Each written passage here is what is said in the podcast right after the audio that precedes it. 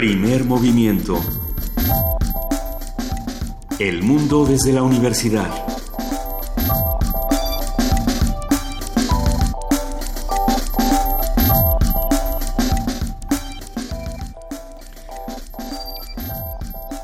Siete de la mañana con siete minutos, ya estamos aquí en primer movimiento. Yo soy Juana Inés de ESA y está conmigo Luisa Iglesias. ¿Cómo estás, Luisa Iglesias? Buenos días, querida Juana Inés. Muy buenos días a todos los que nos escuchan en el 96.1 de FM y en el 860 de AM.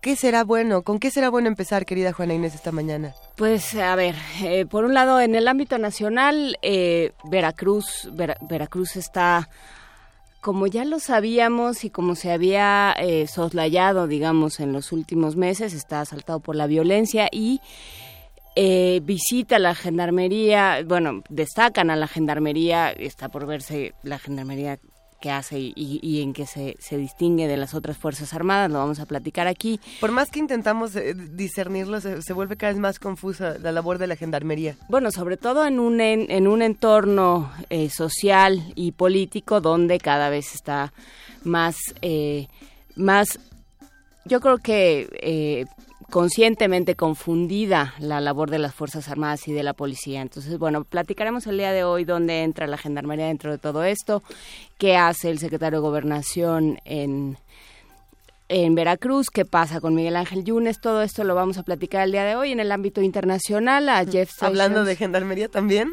Hablando de gendarmería, se filtran, como se han filtrado eh, un montón de cosas, se filtran evidencia de que Jeff Sessions, eh, el que hoy es fiscal, an- eh, antes era senador hasta la llegada de Trump al poder, era, sena- era senador en Estados Unidos, ahora es el procurador y bueno, pues ya le, le publicaron unas y le demostraron unas conversaciones con y unos contactos con Rusia durante el, eh, periodo de transición.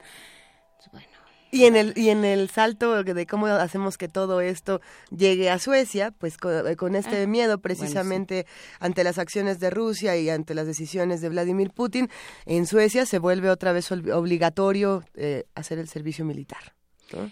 Sí, en un, en un ejercicio de defensa eh, contra Rusia, o por lo menos así es como se está manejando en ciertos medios. Lo vamos a platicar eh, no el día de hoy específicamente, pero sí, yo creo que mañana hablaremos con más detalle de eso. Por lo pronto, Estuvo interesante y brevemente te, lo- te lo platico. Ayer tuve la oportunidad de finalmente conocer a Gilberto Conde cara a cara, lo cual no pasa porque habíamos hablado con él en, dis- en distintas ocasiones. Él precisamente es especialista en conflictos de, de Medio Oriente y de Europa, ¿no?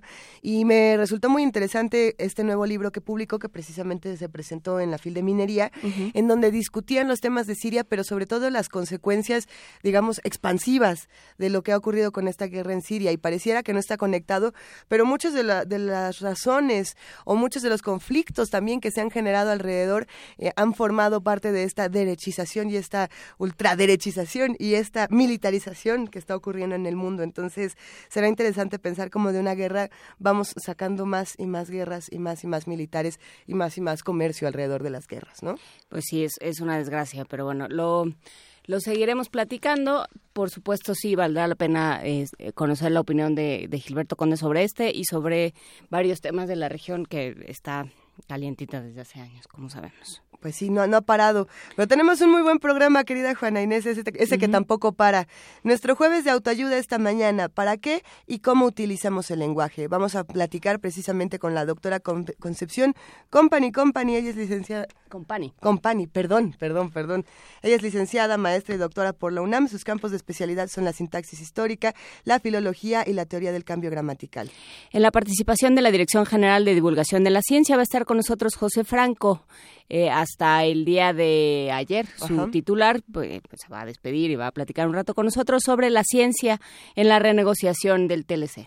Nota Nacional, ¿qué pasa con Veracruz y Yunes? Un comentario de Arturo Ángel Mendieta, reportero de Animal Político y autor del reportaje Empresas Fantasmas de Veracruz. En la nota internacional, la ley de biodiversidad. El, es un comentario de Alejandro Olivera. Ha, ha dado mucho de qué hablar esta ley de la biodiversidad. Hablamos de ella con Alberto Betancourt el jueves pasado y han estado apareciendo apareciendo notas eh, muy alarmadas y muy alarmantes de opiniones de especialistas que dicen es realmente grave y puede poner realmente en riesgo a nuestros a nuestros bosques y a nuestra biodiversidad.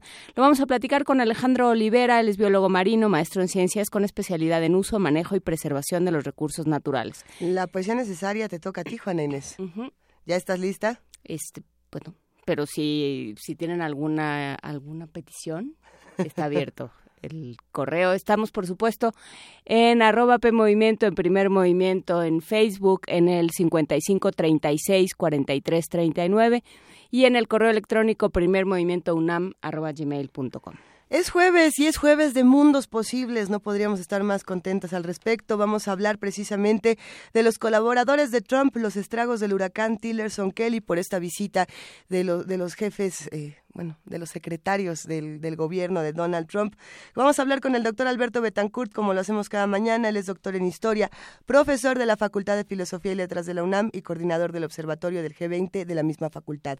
Así que, pues quédense con nosotros, se va a poner bastante bueno este programa de 7 a 10 y tenemos una nueva curaduría musical, querida Juana Inés. Cuéntanos un poco más de quién es este queridísimo personaje. Va a estar con nosotros eh, platicando de música, sí de África, pero de otros lugares del, de, de, otros continentes y otros espacios.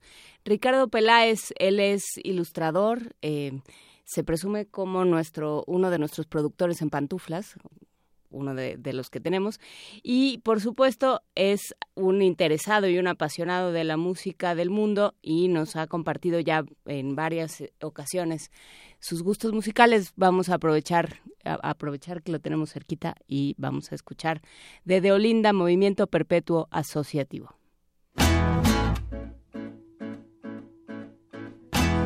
Hola, yo soy Ricardo Peláez y voy a estar por aquí haciendo las veces de programador musical y compartiendo algunas de las cosas que me he ido encontrando en los recorridos musicales. Yolinda es un grupo portugués que ya hemos escuchado antes aquí en el programa. Representan una nueva época de la música de ese país, del que lo que sabe la mayoría de la gente es nada más que cantan fado. Pero Yolinda es mucho más y sus letras, que están escritas por Pedro de Silva Martins, son de una inteligencia y una ironía muy lejanas de la típica tristeza asociada al fado. Por no hablar de las dotes interpretativas de Ana Bacalau, ya sea en el escenario o directamente en las grabaciones de estudio, que es la cantante del grupo. Esta pieza se llama Movimiento Perpetuo Asociativo y habla de cómo postergamos nuestro activismo y lo propensos que somos a dejar las cosas para después, o lo que le dicen muy pomposamente, procrastinar. Es un juego entre una voz que está llena de entusiasmo y otra voz que es la que pone después los pretextos. Dice en alguno de sus párrafos, ahora sí, vamos a dar vuelta a esto, ahora sí, hay piernas para andar, ahora sí ya siento el optimismo, vamos de frente, nadie nos va a parar. Y entra la otra voz que dice, ahora no, que me duele la barriga, ahora no, dicen que va a llover, ahora no, que juega el Benfica, yo tengo más cosas que hacer, vayan sin mí, yo voy después. Agora sim só vejo gente boa. Vamos em frente e havemos de vencer. Agora não, que me dói a barriga. Agora não, dizem que vai chover. Agora não, que joga o Benfica. Eu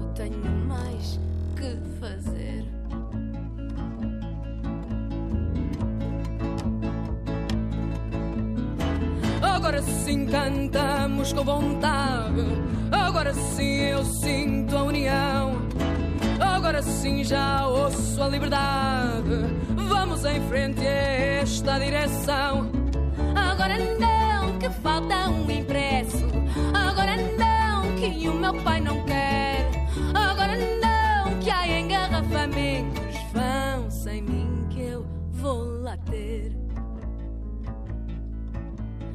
Vão sem mim que eu vou lá ter. Vão sem mim que eu vou lá ter. Vão sem mim que eu vou lá ter. Vão sem mim que eu vou lá ter.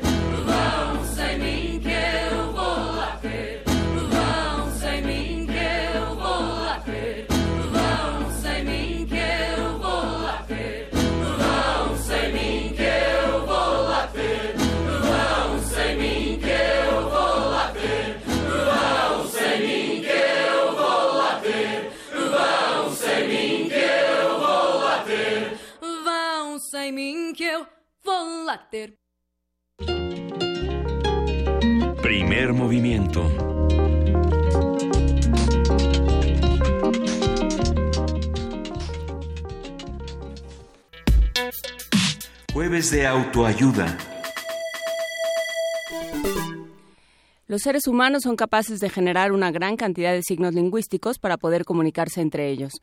Gracias a la existencia de la lengua surgen formas de comportamiento que determinan y construyen la vida diaria. La lengua es patrimonio intangible de los seres humanos y esta, característica va más allá de fronteras políticas y geográficas. Por ello, el Museo Interactivo de la Lengua creó el proyecto Nuestras Lenguas, Nuestro Patrimonio, por medio del cual se busca convocar, cohesionar y liderar otras instituciones estudiosas de la lengua, la Academia Mexicana de la Lengua, el Colegio Nacional y el INALI, entre otros. A partir de este proyecto hablaremos sobre la función del lenguaje, su aprendizaje y la responsabilidad de hablantes y escuchas con la doctora Concepción Compani Compani, quien realizó sus estudios de licenciatura, maestría y doctorado en la UNAM, institución en la que trabaja desde 1980. Sus campos de especialidad son la sintaxis histórica, la filología y la teoría del cambio gramatical y además eh, estamos de Estamos de fiesta porque acaba de entrar al Colegio Nacional hace apenas unas semanas, me parece. Buenos días, doctora Compani, gracias por estar con nosotros. Mm, buenos días, gracias a ustedes por su interés y muchísimas gracias por la llamada. Eh, platiquemos un poco de este proyecto del Museo Interactivo de la Lengua eh, de la UNAM. Eh, ¿De dónde sale? Mire, eh, sale de mm, desde Hace unos 10, 12 años que me nombraron académica de la lengua, ahí tuve la fortuna de conocer a alguien que es muy, muy amigo mío, historiador, que es Fausto Cerón Medina, y en las pláticas cuando nos veíamos, oye Concepción, ¿cómo verías eh, un museo de la palabra? Y ese museo de la palabra se fue convirtiendo en un proyecto muy complejo eh, que hemos eh, puesto en la UNAM y que fue acogido por el señor rector y por el coordinador de humanidades, el doctor Alberto Vital y por el doctor Enrique Graue.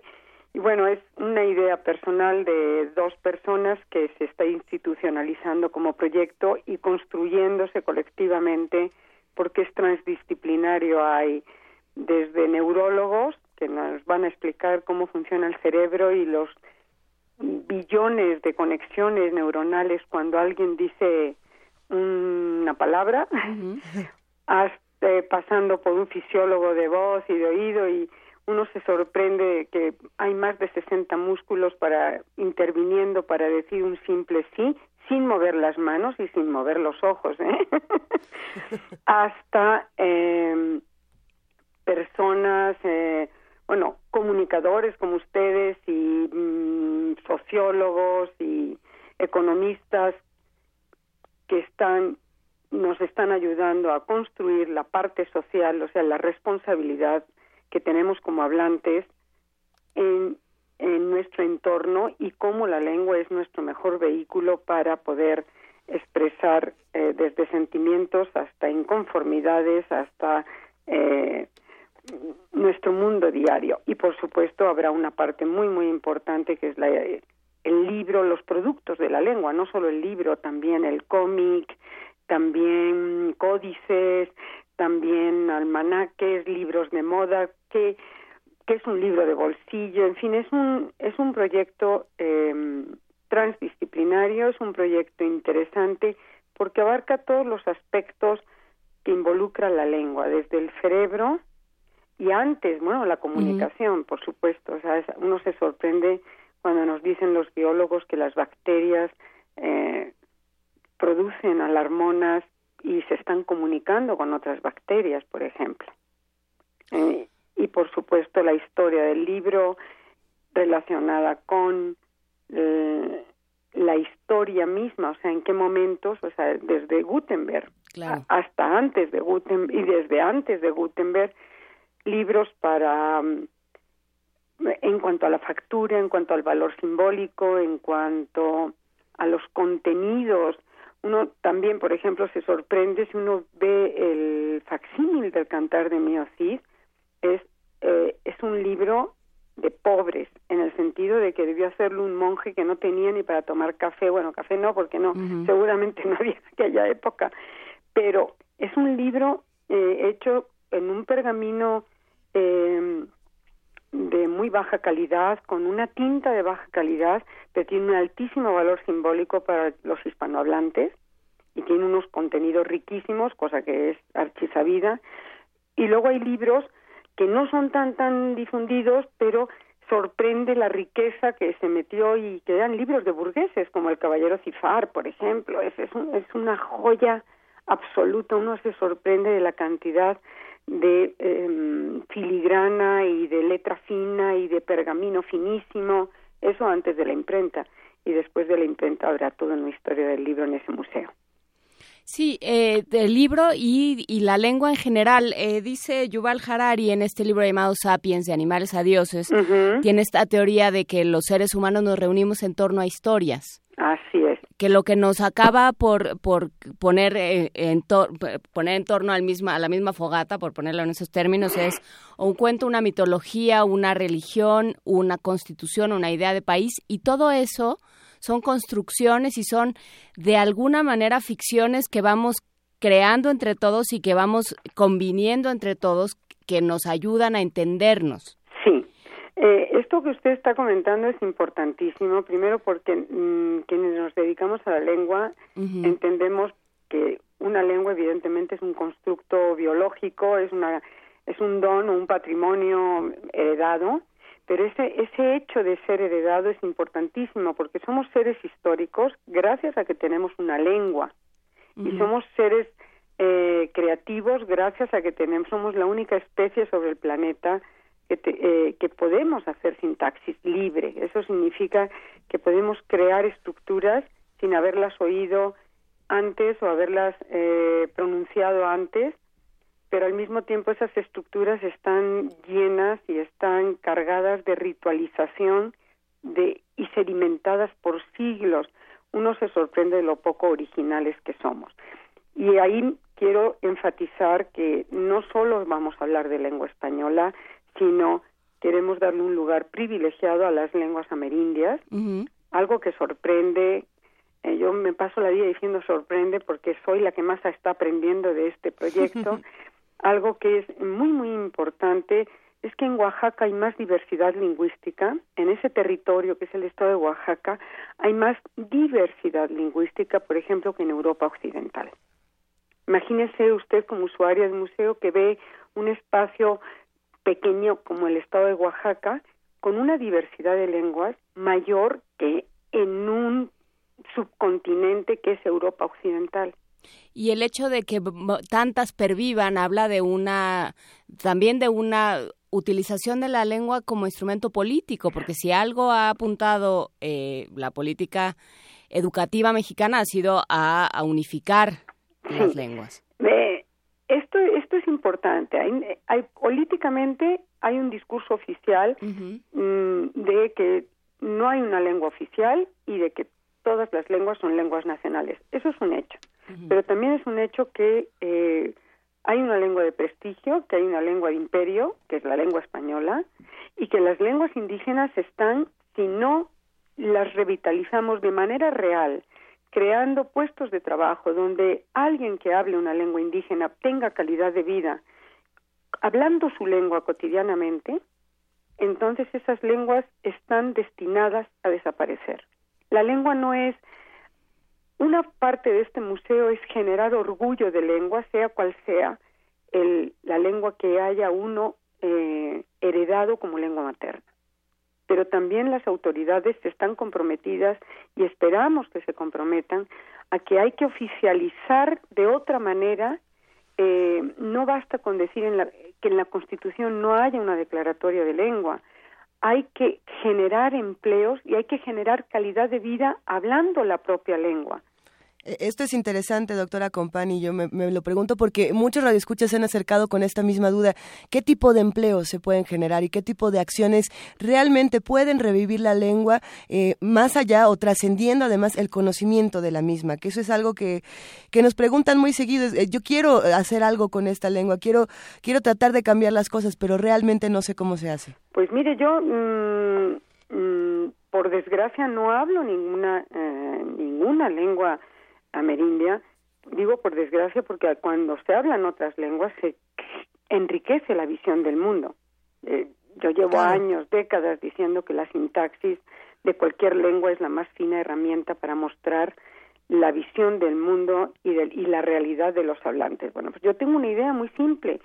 Eh, primero, hay que hacer grandes esfuerzos porque eh, se escriban esas lenguas. Es muy difícil porque no se ponen de acuerdo las comunidades porque en la escritura va la identidad. Y si yo cambio una tilde o cambio un, bueno, pues acuérdese de las peleas y discusiones del solo con acento o sin acento, ¿no? Sí, sí, sí, sí. Porque va la identidad. Eh, en la lengua va la valoración y va nuestro modo de expresarnos y de ser y de manifestarnos. Bueno, si lográramos trascender un poco las minucias, que no son minucias porque son hechos de identidad, trascender las minucias y escriturar las lenguas indígenas con una escritura eh, alfabética que pudiera ser entendida por muchos, eso sería un paso importante. Segundo, la toponimia. Yo acabo de estar en la Mixteca Alta, eh, por gusto, ¿eh? ¿eh? viendo Yanguitlán y Teposcolula y mm, desconectándome tres días del ajetreo del, mm, de del ingreso al Colegio Nacional y no hay un solo letrero en lengua indígena. O sea, Yanguitlán es un nahuatlismo, pero debiera estar eh, transliterado también en primero en la lengua indígena. No hay hay un montón de toponimia mixteca que sabemos que es mixteco por el tipo de terminaciones y no hay una sola transliteración. Esa es otra oficialización y visibilidad.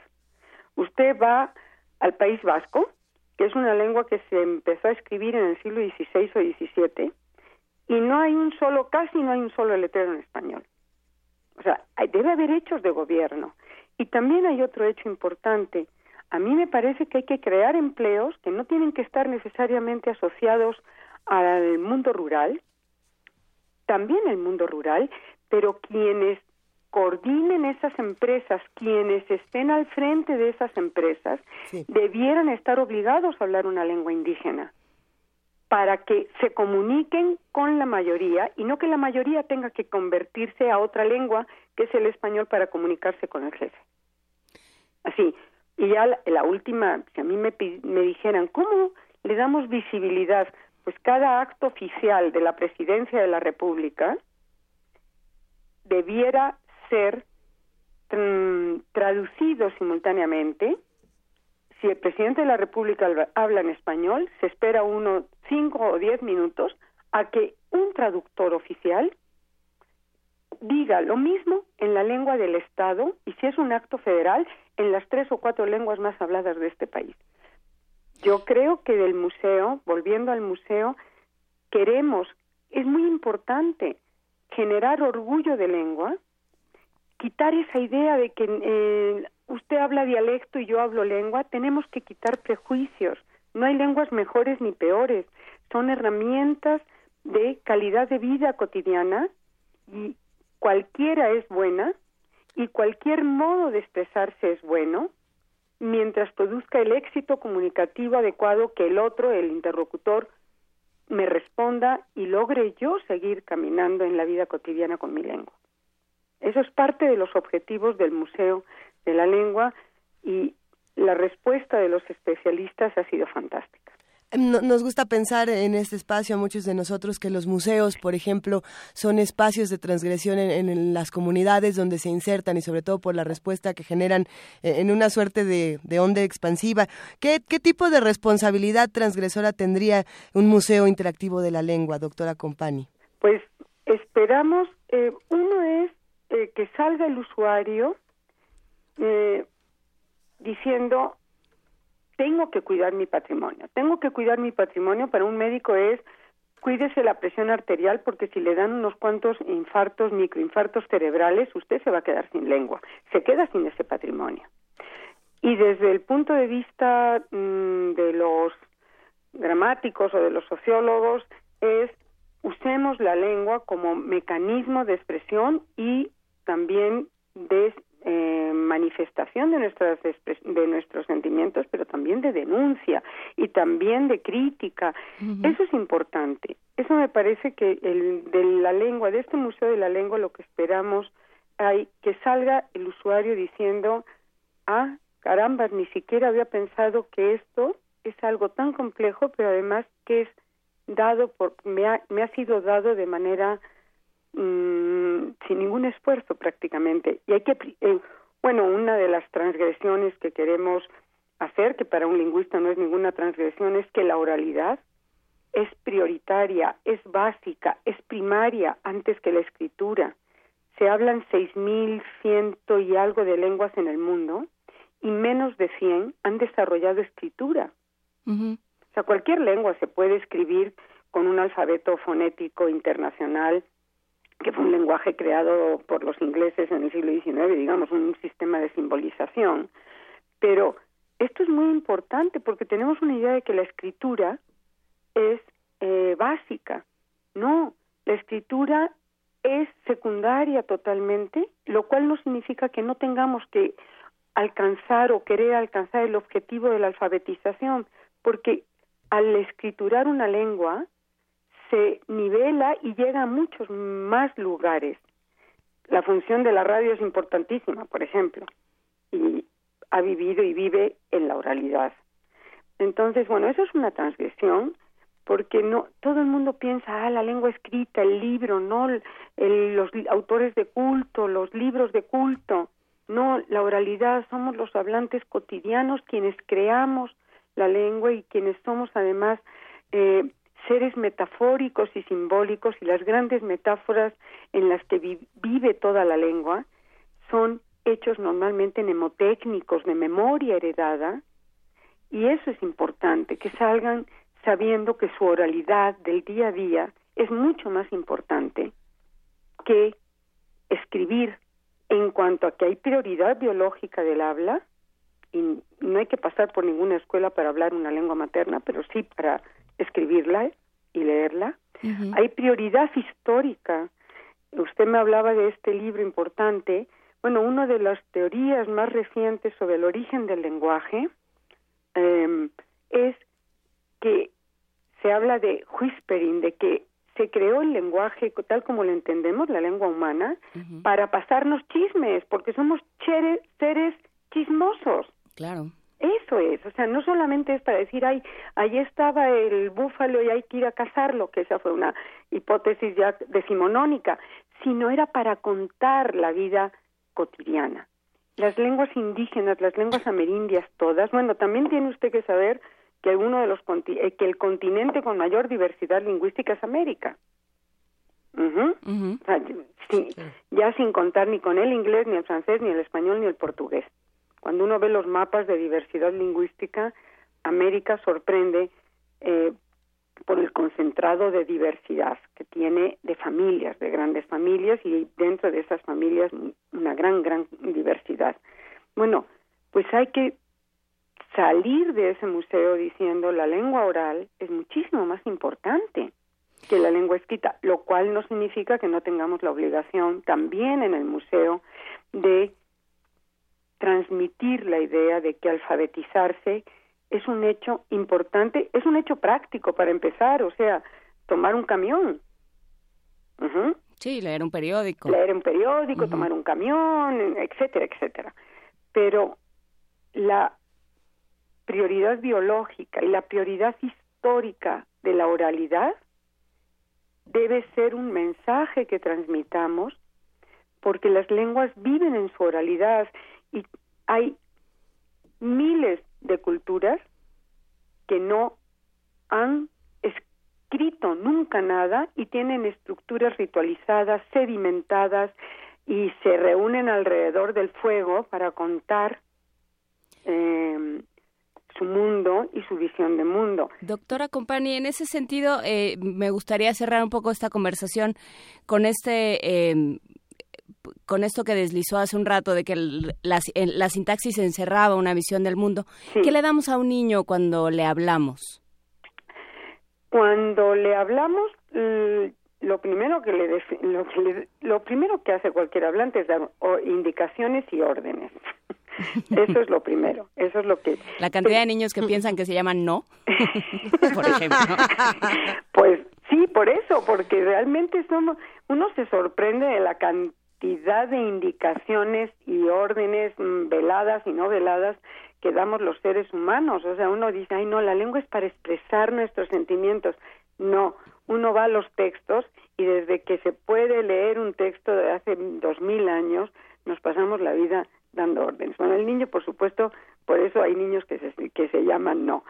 Pero lo que está transmitiendo la madre, pongamos, o el, o el padre, sobre todo, por eso se llaman lenguas maternas, bueno, porque somos eh, las grandes transmisoras de, mm, de, la, de la cultura heredada, lo que estamos transmitiendo es visión del mundo y estamos transmitiendo compartir identidad con los otros, compartir, reírnos de los mismos, eh, bromas, eh, entender al otro, eh, respetar al otro. Eso es lo que transmite la sintaxis. Si uno, entiende, si uno empieza a entender eso, algo que queremos del museo es que la otredad esté visible, sea cual sea la otredad. Y hay que quitar prejuicios, esa es otra transgresión.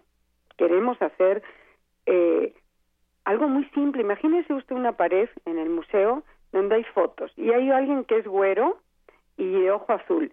Y entonces le dice al usuario, empate usted, empalme las fotos de hay negros, hay blancos, hay güeros, hay eh, menos güeros, gente con el pelo chino, gente con el pelo lacio, hombres, mujeres, niños. Y ahora empalme usted, ¿qué piensa usted que habla este señor güero? ¿Usted qué pensaría como usuaria? Pues que habla inglés, ¿no? Sí. Mínimo, o danés. Pues a lo mejor habla rarámuri. Es un señor de Chihuahua. Eso hay, es quitar prejuicios. Queremos lograr eso. El museo no solamente es un espacio de mm, información, pero sobre todo debe ser un espacio de formación y de salir orgullosos de lengua y quitar los prejuicios. Estamos llenos de prejuicios. Estamos, bueno, uno se sorprende de la cantidad de frases hechas que hay, heredadas por siglos, por siglos, que son producto del prejuicio.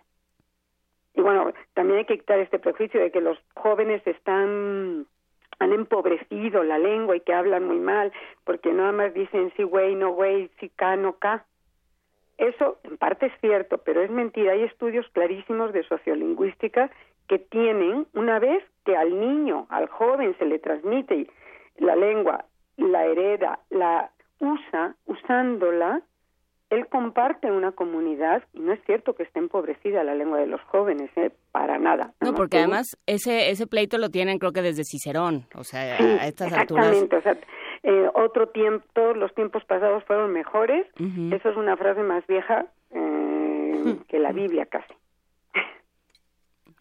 Pues muy bien, quedamos eh, a la espera y a la expectativa de este Museo Interactivo de la Lengua, en la cual participaremos, en cuyo en cuya formación participaremos muchas en la personas. del museo, ustedes son parte importante, por eso les giramos una invitación.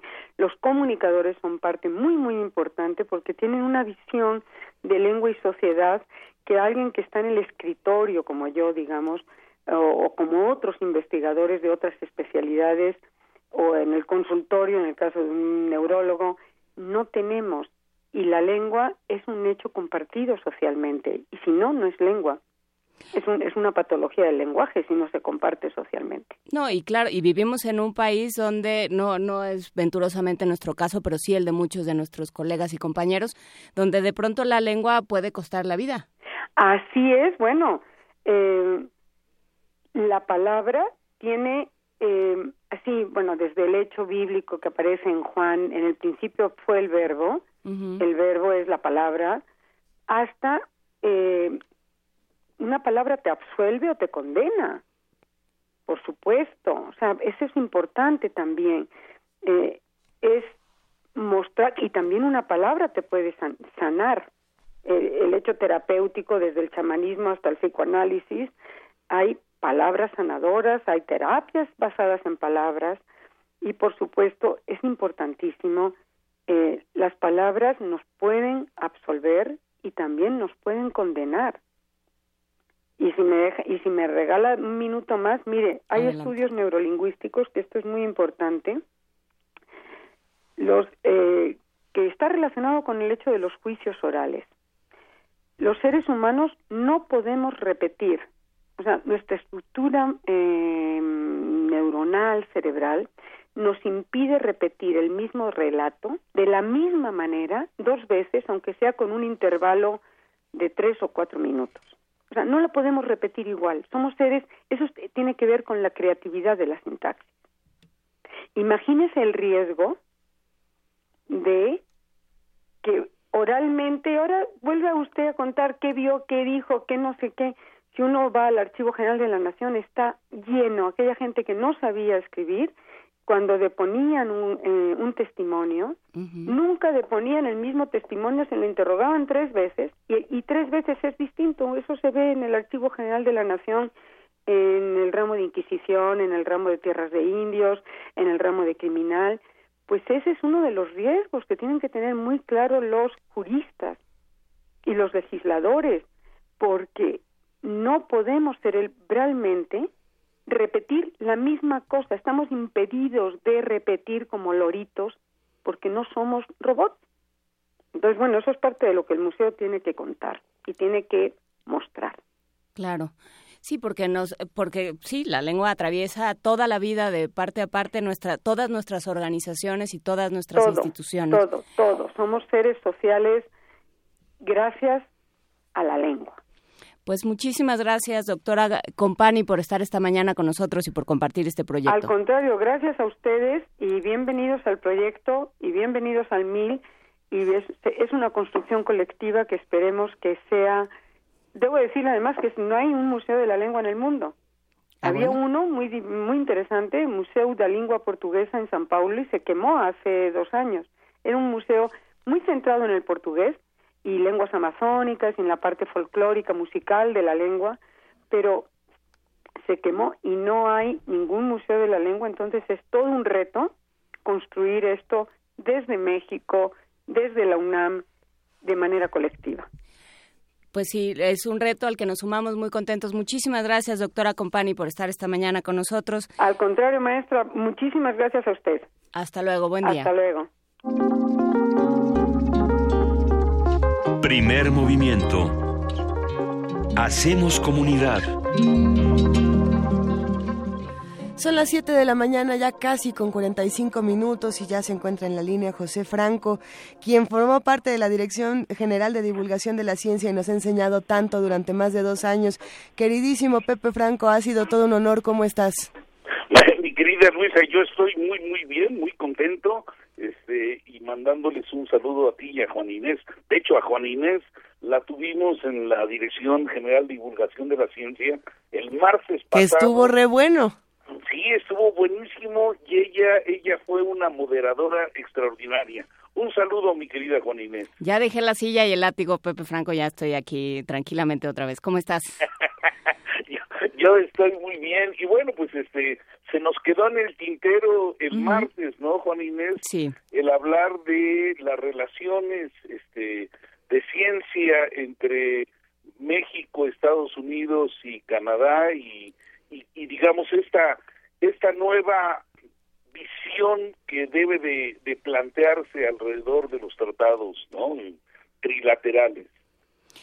Pues sí, eh, se, se, preguntaba ese día alguien en el público qué iba a suceder con el Tratado de Libre Comercio, en donde entraba, se habló de maíz, por supuesto, de semillas, no, no puede pasarse por alto en, en el tema mexicano, que es un tema que nos preocupa mucho y que eh, también eh, pasa por, por creación de empleos, pasa por eh, México manufacturero, como pasa por qué vamos a hacer con nuestro campo, un montón de cosas.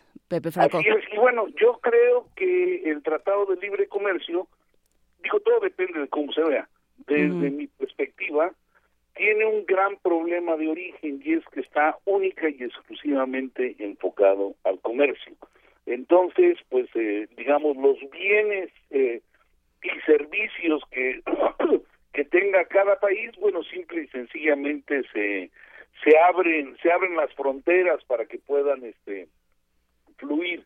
Pero el Tratado de Libre Comercio no tuvo eh, en ningún momento nada relacionado con transferencia tecnológica o con desarrollo de tecnología y mucho menos por ser simplemente comercio tuvo nada que ver con el desarrollo del conocimiento entonces eh, el tratado de libre comercio se este se restringió pues a toda una serie de relaciones eh, comerciales financieras que han tenido pues el impacto que han tenido en varias áreas de la economía y la sociedad. Eh, y yo creo que ahora que se está pensando en replantearlo, pues obviamente México tiene que entrarle con una visión totalmente diferente. Nuestra nuestra dependencia, eh, pues ha sido y, y seguirá siendo mientras no cambiemos la forma de ver las cosas, pues una de nuestras más grandes debilidades ante una relación con cualquier con cualquier otro país, sobre todo un país como como Estados Unidos. Entonces, eh, yo creo que hay que hay que repensar muchas cosas y bueno, no no no vamos a partir de cero para repensar cosas. Y creo que es muy importante poner sobre la mesa en este momento un antecedente de un evento que tuvimos pues hace eh, tres, cuatro años, cuando yo era presidente de la Academia Mexicana de Ciencias, junto con la Academia de Ciencias de Estados Unidos y la Academia de Ciencias de Canadá, eh, estuvimos explorando las posibilidades de tener agendas conjuntas de ciencias en las tres academias. Y el ejercicio fue un ejercicio que se realizó aquí en la Ciudad de México. Eh, invitamos a expertos de, de las tres eh, academias a discutir temas de interés trinacional. Y, y, y, fue un ejercicio estupendo que no se ha repetido y yo creo que ya es hora de que se vuelvan a hacer este tipo de, de, de, trabajos y construir una agenda, una agenda sólida que le dé, por ejemplo, no sé, ejes, ejes de desarrollo en, en, la relación que dio alrededor de ciencia y tecnología para los tres países. En, en, en aquel momento el, el evento lo llamamos este, Nuevos Horizontes porque, bueno, lo que queríamos explorar eran cuáles eran estos horizontes comunes que podemos tener en ciencia y tecnología. Y cuando uno piensa en toda, digamos, en toda la gama de, de temas que nos son comunes, pues pues es es grandísimo y debíamos de estar teniendo eh, al menos una una este una reunión de las tres academias de ciencias de los tres países eh, al año. Y, y digamos la temática la temática pues este corre desde temas muy muy específicos de desarrollo eh, de ciencia básica que sé yo como puede ser eh, eh, química hasta eh, temas de, de, de, ciencias que, que pueden aplicarse eh, de una manera muy, muy clara a problemas ya sea eh, de desarrollo eh, industrial, de desarrollo productivo o temas que incidan directamente sobre el desarrollo de las comunidades. ¿Qué sé yo? Por decir algo, tenemos eh, temas eh, comunes y muy, uh -huh. muy importantes, por ejemplo, en biotecnología. Eh, biotecnología, pues enfocada, qué sé yo, a, a, a la agroindustria, a la salud, etcétera. Eh, otro, otro tema que nos toca de una manera bastante fuerte a todos, algunos, en algunas zonas con más, con más fuerza que en otras es cambio climático. Aunque el orangután del norte diga que, que no existe, pues el cambio climático es, es un tema, un tema muy, muy importante. Y, por ejemplo, todos los riesgos que vienen asociados eh, a, a, a, a, los cambios en los patrones meteorológicos, o sea, eh, el cambio en las, eh, eh en, en, en, las, eh, no sé, las lluvias, tormentas, huracanes, etcétera. Esto es algo que que debemos de, de, de, analizar este, con, con, mucho cuidado cuáles son los riesgos estos de origen natural que nos pegan también en, en, en temas, por ejemplo, de salud, o sea, la proliferación de, de enfermedades este, debido al cambio climático, pues hace que haya migraciones de, de muchas cosas, no solamente de seres humanos, también de animales, de insectos y, y con todas estas migraciones pues también migran toda una serie de enfermedades que son erradicadas en algún lado pero que al tener estas migraciones pues vuelven vuelven a aparecer. Las zonas costeras son particularmente eh, frágiles a, a, estas cosas obviamente energía agua alimentación mares son cosas que van a ser eh, muy muy fuertemente afectadas por el cambio climático. Entonces hay una agenda, hay una hay una agenda bastante bastante nutrida que debemos de echar a andar desde la parte de las academias tanto de ciencias como de este de tecnología. Y por otro lado, pues este la parte de transferencia tecnológica es muy muy importante, la parte de innovación. Una una de las cosas que se ve poco, pero que definitivamente tiene, tiene un impacto hacia adentro de nuestras comunidades de ciencia, tecnología e innovación, es que eh, tenemos grupos muy, muy buenos de, de, científicos. Tenemos científicos eh, extraordinarios en prácticamente todas las áreas del conocimiento. También hay grupos de ingenieros muy, muy importantes. Entonces, la colaboración entre científicos e ingenieros para, para desarrollar tecnología es muy, muy importante. Eh, para poder hacer buena tecnología se requieren buenos grupos de científicos, buenos grupos de ingenieros y pues enfrentar los retos que están que están enfrente en todos los este, en todas las áreas de, de, productivas y en todas las áreas este, de, de desarrollo de nuestra de nuestra sociedad y si queremos hacer buena innovación pues entonces los equipos tienen que ser equipos más amplios equipos de científicos ingenieros y empresarios. Algunas personas por razones que yo no entiendo eh, piensan que las empresas solitas pueden hacer innovación y esto pues yo creo que es una quimera. Se requiere por supuesto eh, una gran gran cantidad de conocimiento que viene de la ciencia y las empresas requieren tener científicos y requieren tener ingenieros para desarrollar nuevos productos, nuevos procesos y hacer innovación en, en digamos en, en todas las áreas en las cuales los este, eh, los grupos productivos requieran requieran mejorar. Entonces, tenemos, o sea, tenemos los ingredientes para revisar no un tratado de libre comercio, sino sino sino tratados de, colaboración. ¿Perdón? De colaboración.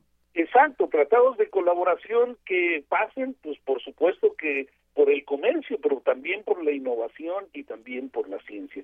Entonces estamos en un momento en donde sería muy, muy deseable que las relaciones que ya se dan entre científicos eh, en, en, nuestros tres países, eh, pues tuvieran un, un marco legal, un marco institucional en donde se pudieran desarrollar muchísimo mejor las cosas, ¿no? Pues sí, en, en efecto es momento de colaborar y es momento de que, de que los científicos empiecen a tejer redes en, en un momento donde están tan amenazados los vínculos, donde hay esta, esta propensión a cerrarse y a decir solo nosotros, si a alguien le toca establecer, porque son quienes naturalmente lo hacen, si, a alguien le toca establecer estos, estos lazos y consolidar estos lazos es a los científicos, a los investigadores, a los académicos, porque si no, pues nos secamos y nos morimos. Así es, mira, ay, pero, pero yo, yo creo que sí es importante subrayar que hay redes hay redes de científicos, no solamente con Estados Unidos y Canadá, no, con sino el mundo. también con, con Europa, con Japón, con, con el resto de la América Latina. La, ciencia es abierta y esas redes ya existen. También existen eh, colaboraciones entre las universidades. Digo, hemos visto, eh, hemos visto con muchísimo gusto el apoyo, la solidaridad de universidades estadounidenses con nuestro país, no solamente con las universidades de este país, sino con todo el país, este, eh, eh, a, a, raíz de estas agresiones que, que hemos recibido por parte de, de, quienes están en, los asientos importantes en, en la Casa Blanca. Pero bueno, eh, eh, esas existen y además CONACYT tiene toda una serie de tratados, de, de convenios de colaboración con las instancias similares a CONACYT con muchos países.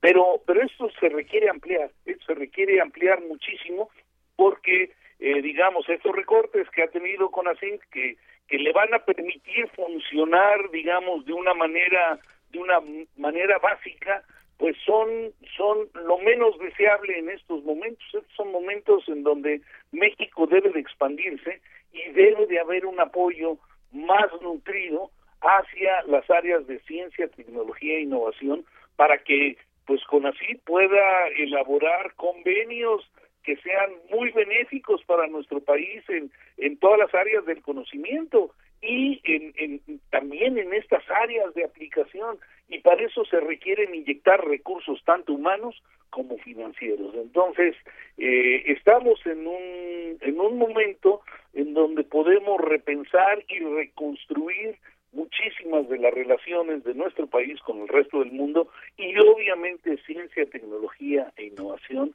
es un área del futuro no solamente para México sino para todo el mundo que debe también de reconstruirse. Por supuesto, pues muchísimas gracias Pepe Franco, te agradecemos muchísimo estos tres años eh, que has estado con nosotros, casi tres años en que has estado con nosotros y bueno, pues te, deseamos todo lo mejor en, en, tu nuevo encargo, que no es tan nuevo tampoco.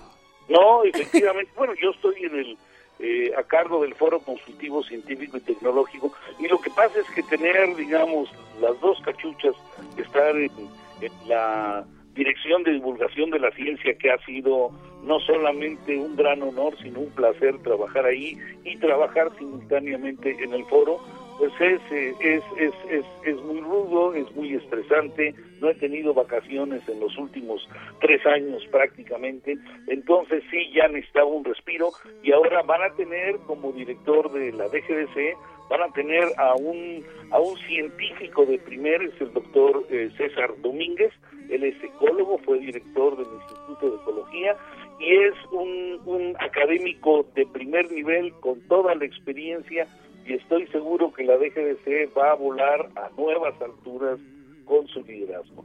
Pues eh, estaremos platicando con él. Ya ni te diste cuenta, Pepe, que te pusimos las golondrinas.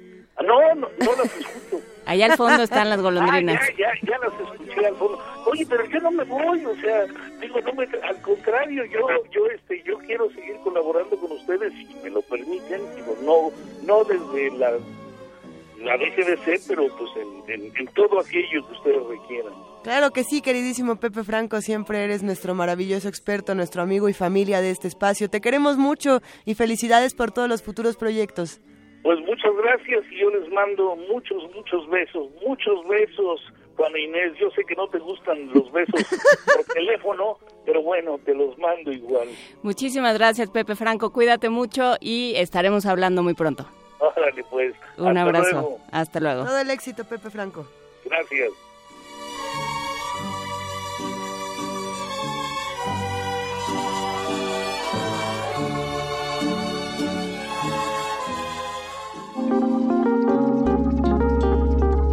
Primer movimiento. Hacemos comunidad.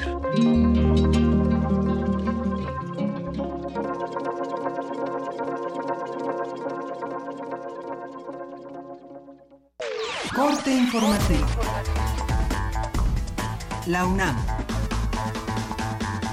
El sistema Universidad Abierta y Educación a Distancia, que atiende actualmente a cerca de 30.000 alumnos y representa el 15% de la matrícula de la UNAM, cumple 45 años de actividades. Habla Leonardo Lomelí Vanegas, secretario general de esta casa de estudios. Nuestro sistema de Universidad Abierta y Educación a Distancia cumple 45 años. Indiscutiblemente fue un acierto. A lo largo de estas décadas, el sistema de Universidad Abierta ha llevado la educación a muchas personas que de otra forma no podrían haber accedido a la educación y al hacerlo ha cambiado muchas vidas. La creación de la modalidad a distancia, sin lugar a dudas, representó una apuesta de futuro en la cual nuestra universidad está dispuesta a perseverar, porque sin lugar a dudas es la modalidad que tiene mayor potencial de crecimiento. En entrevista con Radio UNAM, el doctor Fabio Barbosa Cano, académico del Instituto de Investigaciones Económicas del UNAM, habló sobre el convenio entre Pemex y las petroleras Chevron e Impex. El contrato se refiere en esta etapa a la exploración en un bloque en aguas profundas eh, cercano a la frontera México-Estados Unidos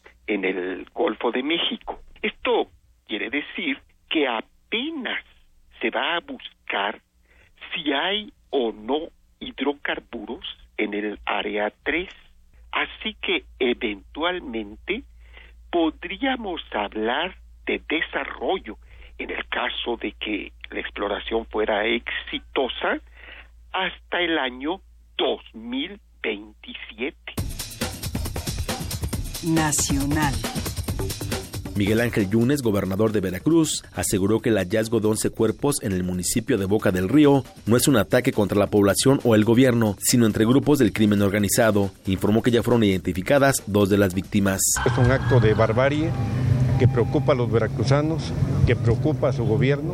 Esto forma parte de un enfrentamiento que se viene dando entre la delincuencia organizada, entre bandas de delincuentes organizados. Una familia de Oaxaca acusó a la Marina de ejecutar extrajudicialmente a dos de sus miembros y desaparecer a tres más mientras se encontraban de vacaciones en el puerto de Veracruz en enero pasado. A través de un comunicado de prensa, la Secretaría de Marina rechazó haber participado en la desaparición de los tres integrantes de la familia. Familiares de desaparecidos, torturados y ejecutados por militares exigieron en el Senado que no se apruebe la ley de seguridad interior porque ello significaría legalizar la impunidad. Miguel Ángel Osorio Chong, secretario de Gobernación, aseguró que la ley de seguridad interior no es para militarizar al país. No se busca dar facultades de policía a las Fuerzas Armadas, circunstancia que hoy tiene lugar en distintas regiones y que no deseamos que siga sucediendo. El coordinador del PAN en la Cámara de Diputados, Marco Cortés, comentó que el mando mixto policial debe ir antes que la ley de seguridad interior. Porque haciendo lo contrario, lo único que estaríamos haciendo es legislar la perpetuidad de la intervención del ejército en la seguridad de nuestro país. El vicecoordinador de los diputados del PRD, Jesús Zambrano, señaló que no es necesaria una ley de seguridad interior. Así como está propuesto desde nuestro punto de vista, es inconstitucional, tiene elementos de inconvencionalidad, viola disposiciones constitucionales, eh, atropella derechos humanos, eh, deja muy claro que la autoridad militar entra a suplir ministerios públicos. Economía y finanzas. El Banco de México informó que durante enero se enviaron 2.055 millones de dólares vía remesas desde Estados Unidos. Esto representó un aumento de 6.3% respecto al mismo periodo de 2016. Internacional. El expresidente de Estados Unidos Barack Obama y su esposa Michelle firmaron un contrato conjunto por 60 millones de dólares con una casa editorial que publicará sus respectivas memorias. El presidente de Bolivia, Evo Morales, viajó a La Habana, Cuba, para una evaluación médica por una afección en la garganta. El mandatario canceló de emergencia los compromisos pactados para los próximos días. Me dices que te vas y te vas. Un día como hoy. Pues no tienes motivo. En 1917 nació Federico Baena, poeta, compositor y pianista mexicano. Fue socio fundador de la Sociedad de Autores y Compositores de México. Ahora me reprochas. Que te vaya bien, te vas porque quieres y qué tal te fue son algunas de sus obras más reconocidas. Que solo fue un capricho. Este Escuchas XEUN. Radio UNAM.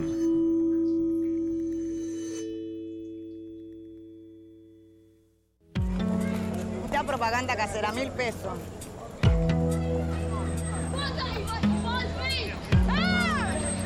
of your country. Accordingly, No importa de dónde eres, qué idioma hablas, ni cuál es tu color de piel. Tus derechos humanos son universales y deben ser respetados. Conoce cuáles son y cómo protegerlos en un programa de análisis y reflexión sobre este tema con Diego Guerrero. Derecho a debate. En la cultura de la legalidad participamos todos. Te invitamos a una mesa de discusión con estudiantes universitarios y especialistas todos los lunes a las 10.05 de la mañana. Por el 96.1 FM. Radio UNAM.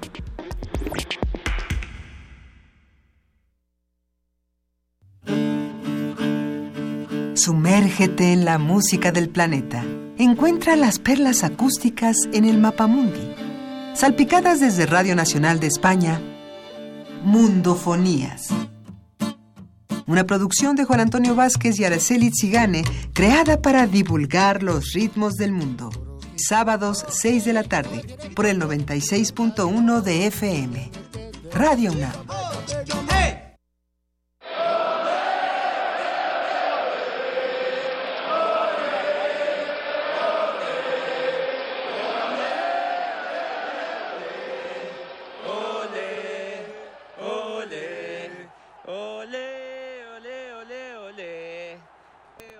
Este 2017 necesitamos ser parte del juego.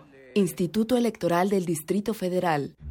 Ballets de todos los tiempos. Música medieval, barroca, moderna. Los sonidos que hacen mover al cuerpo en un solo programa. Diáspora de la danza, lunes a viernes a las 6.40 de la mañana y su retransmisión a las 3 de la tarde. Por el 96.1 de FM. Radio UNAM. En descargacultura.unam encontrarás mucha cultura para llevar. Novedades. Disfruta el texto Beber un cáliz, en voz de su autor, Ricardo Garibay. Murió a las 5 de la mañana del sábado. Sábado 9 de junio, hace tantos meses menos tantos días, conozco bien la cifra. Aunque para mi manera de contar su dolor, de verlo, verlo, verlo, las cosas ocurrieron a lo largo de la noche del viernes. Visita www.descargacultura.unam.mx. El Museo Nacional de Antropología abre sus puertas a la exposición Caminos de Luz, Universos Huicholes, que muestra la compleja cosmovisión del pueblo Virraritari, conocido como Huichol, que habita en el occidente de México, en los estados de Jalisco, Nayarit, Durango y Zacatecas. En la exhibición se identifican nueve símbolos, trece deidades y diez episodios míticos fundacionales de esta etnia. El Museo Nacional de Antropología se ubica en Avenida Paseo de la Reforma y Calzada Gandhi, en el bosque de Chapultepec. El rito comienza en el escenario. Los sonidos emergen, deambulan por el recinto, se cuelan en los oídos y estremecen los sentidos. Festival Intersección. los encuentros sonoros de Radio UNAM. Todos los viernes a las 21 horas en vivo desde la sala Julián Carrillo. Escúchalos a través del 96.1 de FM, www.radiounam.unam.mx o ven a Adolfo Prieto 133 Colonia del Valle, cerca del Metrobús Amores. La entrada es libre. La noche es para la resistencia. Los viernes para celebrar la vida. ¿Cómo empiezas el fin de semana? En resistencia modulada queremos saber. Busca pies. La radio brújula para las noches de viernes. Haz que tu fiesta suene en el cuadrante. Todos los viernes 23 horas por el 96.1 de FM. Radio UNAM.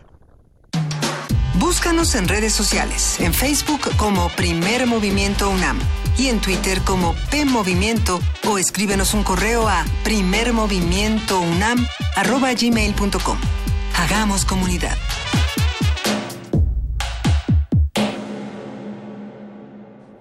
Son las 8 de la mañana. Así es, querida Juana Inés. ¿Qué eso que, ¿Qué eso que suena somos nosotros? Sí. Justamente estábamos platicando de las notas que nos proporcionan nuestros compañeros de Radio UNAM, del, del, equipo de información, de la pluralidad y de las muchas voces que deben compartirse en una estación de radio y de cómo debemos discutir con ellas, estar de acuerdo, estar en desacuerdo, pero sobre todo conocer la información y ver a partir de ahí qué hacemos. Por eso vamos a compartir en este momento una nota precisamente del tema de los niños migrantes, ya que hablábamos justamente de todos los temas que se han dado a partir de, de las migraciones, de los desplazamientos en todo el mundo. Ante el aumento de las deportaciones de niños y jóvenes por el gobierno de Estados Unidos, se ha desarrollado un protocolo de actuación que privilegia los derechos humanos, informó Edgar Coso Sosa del Instituto de Investigaciones Jurídicas de la UNAM. Todos los detalles los tiene nuestra compañera Ruth Salazar. Vamos a escucharlo. Las deportaciones del gobierno de Estados Unidos de menores de 18 años aumentaron 15% en 2016, comparado con el año anterior, al pasar de 11.743 a 13.746 casos. De los menores deportados, 2.640 tenían hasta 11 años de edad. De ellos, casi todos viajaban acompañados, pero a 177 los hicieron cruzar la frontera solos. La mayoría de los niños de son originarios de los estados de Guerrero, Michoacán y Tamaulipas. En México se replica la práctica de efectuar repatriaciones de niños y adolescentes, aunque se encuentren en situación de vulnerabilidad al viajar sin la compañía de un adulto. Las deportaciones de México se enfocaron en centroamericanos con 97% del total de personas. La Ley General de Niñas, Niños y Adolescentes obliga al gobierno mexicano a brindarles atención inmediata como asistencia médica y alimentación. El doctor Edgar Coso Sosa, del Instituto de Investigaciones Jurídicas de la UNAM, explicó que para la atención de los menores migrantes no acompañados se desarrolló un protocolo de actuación. Hacía falta en un espacio en el que hemos visto oleadas de flujo migratorio en donde los menores han estado muy presentes. El año pasado se tuvo una oleada muy alta y bueno, como consecuencia de ello hemos tenido ahora dos productos, una ley general para los derechos de niñas, niñas y adolescentes y un protocolo de esta naturaleza, con lo cual yo creo que son dos herramientas que van muy de la mano, creo que marcan un estándar de protección de derechos humanos de los niños, niños y adolescentes. El especialista recalcó que en cualquier situación se deben privilegiar los derechos humanos de los menores no acompañados. Antes de ser migrante, es niño, niña o adolescente y eso hay que tomarlo muy en cuenta. Y si se es niño, niño o adolescente, hay que tomar muy, muy, muy, hay que tener muy presente el interés superior. Su interés superior, eso va por delante y no el contexto en que se encuentra de migración. De acuerdo con el Consejo Nacional de Población, las medidas de contención y disuasión de la migración de menores no acompañados que se dirigen hacia Estados Unidos no han resultado exitosas. Al contrario, hay efectos negativos como el uso de rutas más peligrosas. El problema debe ser atacado de raíz. El recrudecimiento de la violencia en Centroamérica es lo que obliga a miles de menores a huir en la búsqueda de un futuro mejor. Para Radio UNAM, Ruth Salazar.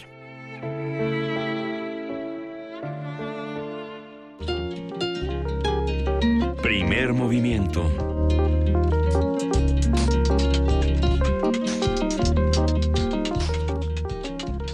Y tenemos sobre la mesa un montón de libros, si no me equivoco son cinco, pero a ver si no desaparece uno misteriosamente mientras tenemos esta conversación porque están muy buenos, ya me vieron raro, no nos los vamos a llevar, pero tenemos por aquí eh, un montón de libros de esta colección que de la que precisamente hablábamos al inicio de esta semana del, de los viajes por el cosmos. A ver, vamos a agarrar uno. De la, de la colección Un paseo por el cosmos de RBA que se está vendiendo en puestos de periódicos, o, o eso esperamos porque nos escribió alguien que trabaja en un puesto de periódicos y dijo que luego no llegaban y que... Y, que, quería... Así como.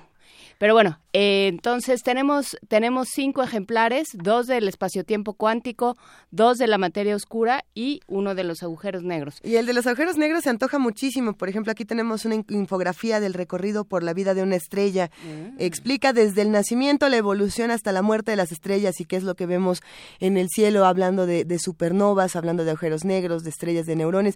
Está buenísimo este libro, ¿eh? sí se antoja mucho para tener una lectura que además de de que se antoja eh, sencilla y agradable, eh, tiene un montón de imágenes padrísimas, o sea que va a estar bueno. Pues ahí está, y ¿te acuerdas que Vania nos dijo cómo los teníamos que regalar?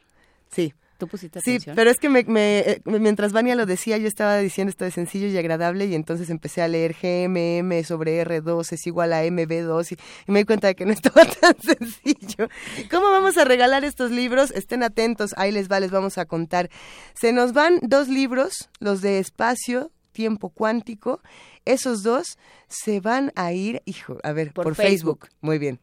Eh, dos ejemplares de la materia oscura se van por Twitter en arroba PMovimiento, pongan hashtag materia oscura y se llevan sus dos libros.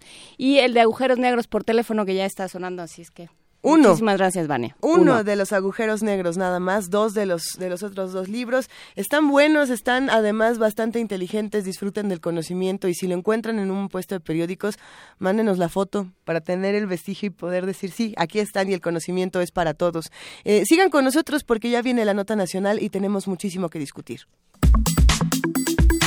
Nota Nacional. De acuerdo con datos del secretario ejecutivo del Sistema Nacional de Seguridad Pública, los delitos como robo común con violencia, extorsiones y homicidios culposos se han incrementado en Veracruz durante la incipiente administración del panista Miguel Ángel Yunes Linares. El aumento del índice delictivo local se debe, según declaró el propio Yunes, al reordenamiento de las policías municipales. En respuesta a esta situación, la Gendarmería entrará a las regiones de Córdoba y Jalapa, señaló el gobernador el pasado 26 de febrero. Recientemente el funcionario veracruzano llamó la atención del país por sus ataques contra el líder de Morena, Andrés Manuel López Obrador, y por mantener un sistema de denuncia mediática de los descubrimientos sobre los manejos de la administración anterior y los supuestos actos de corrupción de su predecesor Javier Duarte. Mientras Yunes se concentra en tratar de señalar vínculos entre López Obrador y la administración del exgobernador priista, sigue pendiente la solución al grave problema de inseguridad que se vive en la entidad. Esto sumado al reclamo de una gran cantidad de periodistas que dicen, bueno, además de todo no tenemos libertad para exponer lo que está ocurriendo precisamente en Veracruz.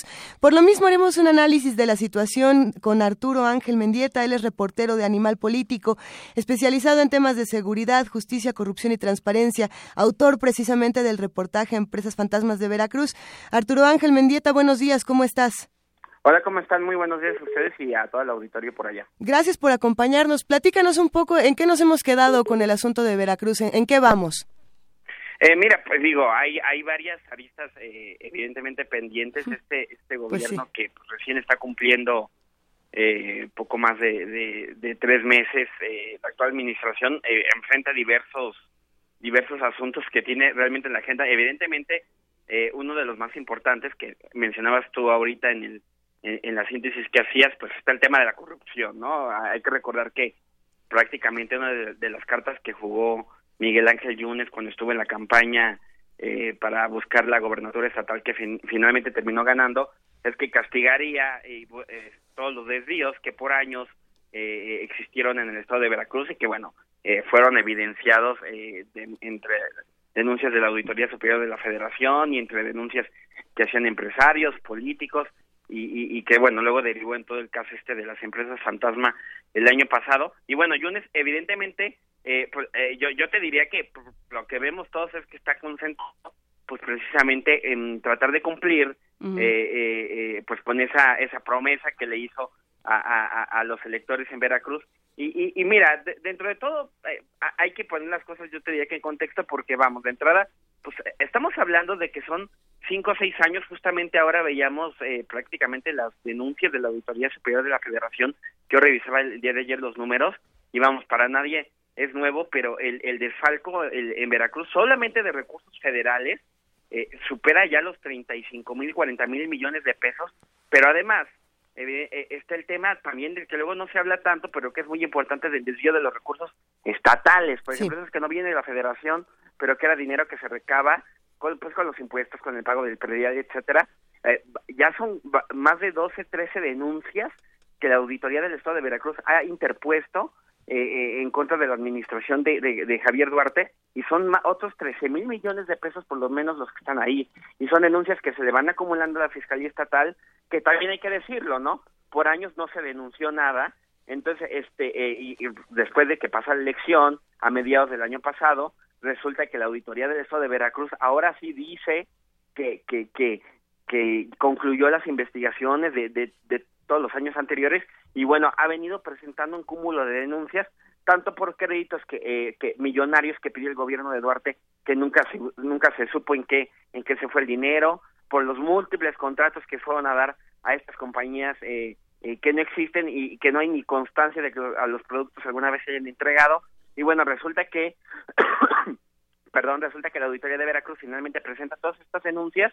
En los últimos cuatro meses que, que es algo que no ocurrió en todos los años ¿no? entonces lo que yo trato- lo que te- lo que lo que trato de decir es que a- a- hemos entrado hemos entrado en una vorágine de de, de, de casos que, que están surgiendo y que evidentemente es algo que también hay que entenderlo pues no se puede resolver en dos o, o- o tres meses no eh, eh, eh, son investigaciones que se tienen que hacer cuidadosamente. De entrada te diría que las que están en la PGR que, que ya son más eh, Veracruz acumula más de 80 denuncias penales prácticamente están paradas porque no hay personal que las atienda. Y entonces ahora tenemos estos casos que a nivel estatal se están sumando. Y bueno, de entrada yo te diría que eh, luego tendemos cuando llega un gobierno a, a- a- a- nuevo a tratar de, de exigirle resultados, eh, eh, pero pues tampoco es- eh, no son enchiladas, pues, no, no es algo que se vaya a resolver en dos meses. A y ver. por ese lado yo sí diría que habría que tener un poco de paciencia, evidentemente no ha ayudado el tema, por ejemplo, este de la bodega que fue ampliamente cuestionado, Sí, por que presentó Miguel Ángel Yunes y su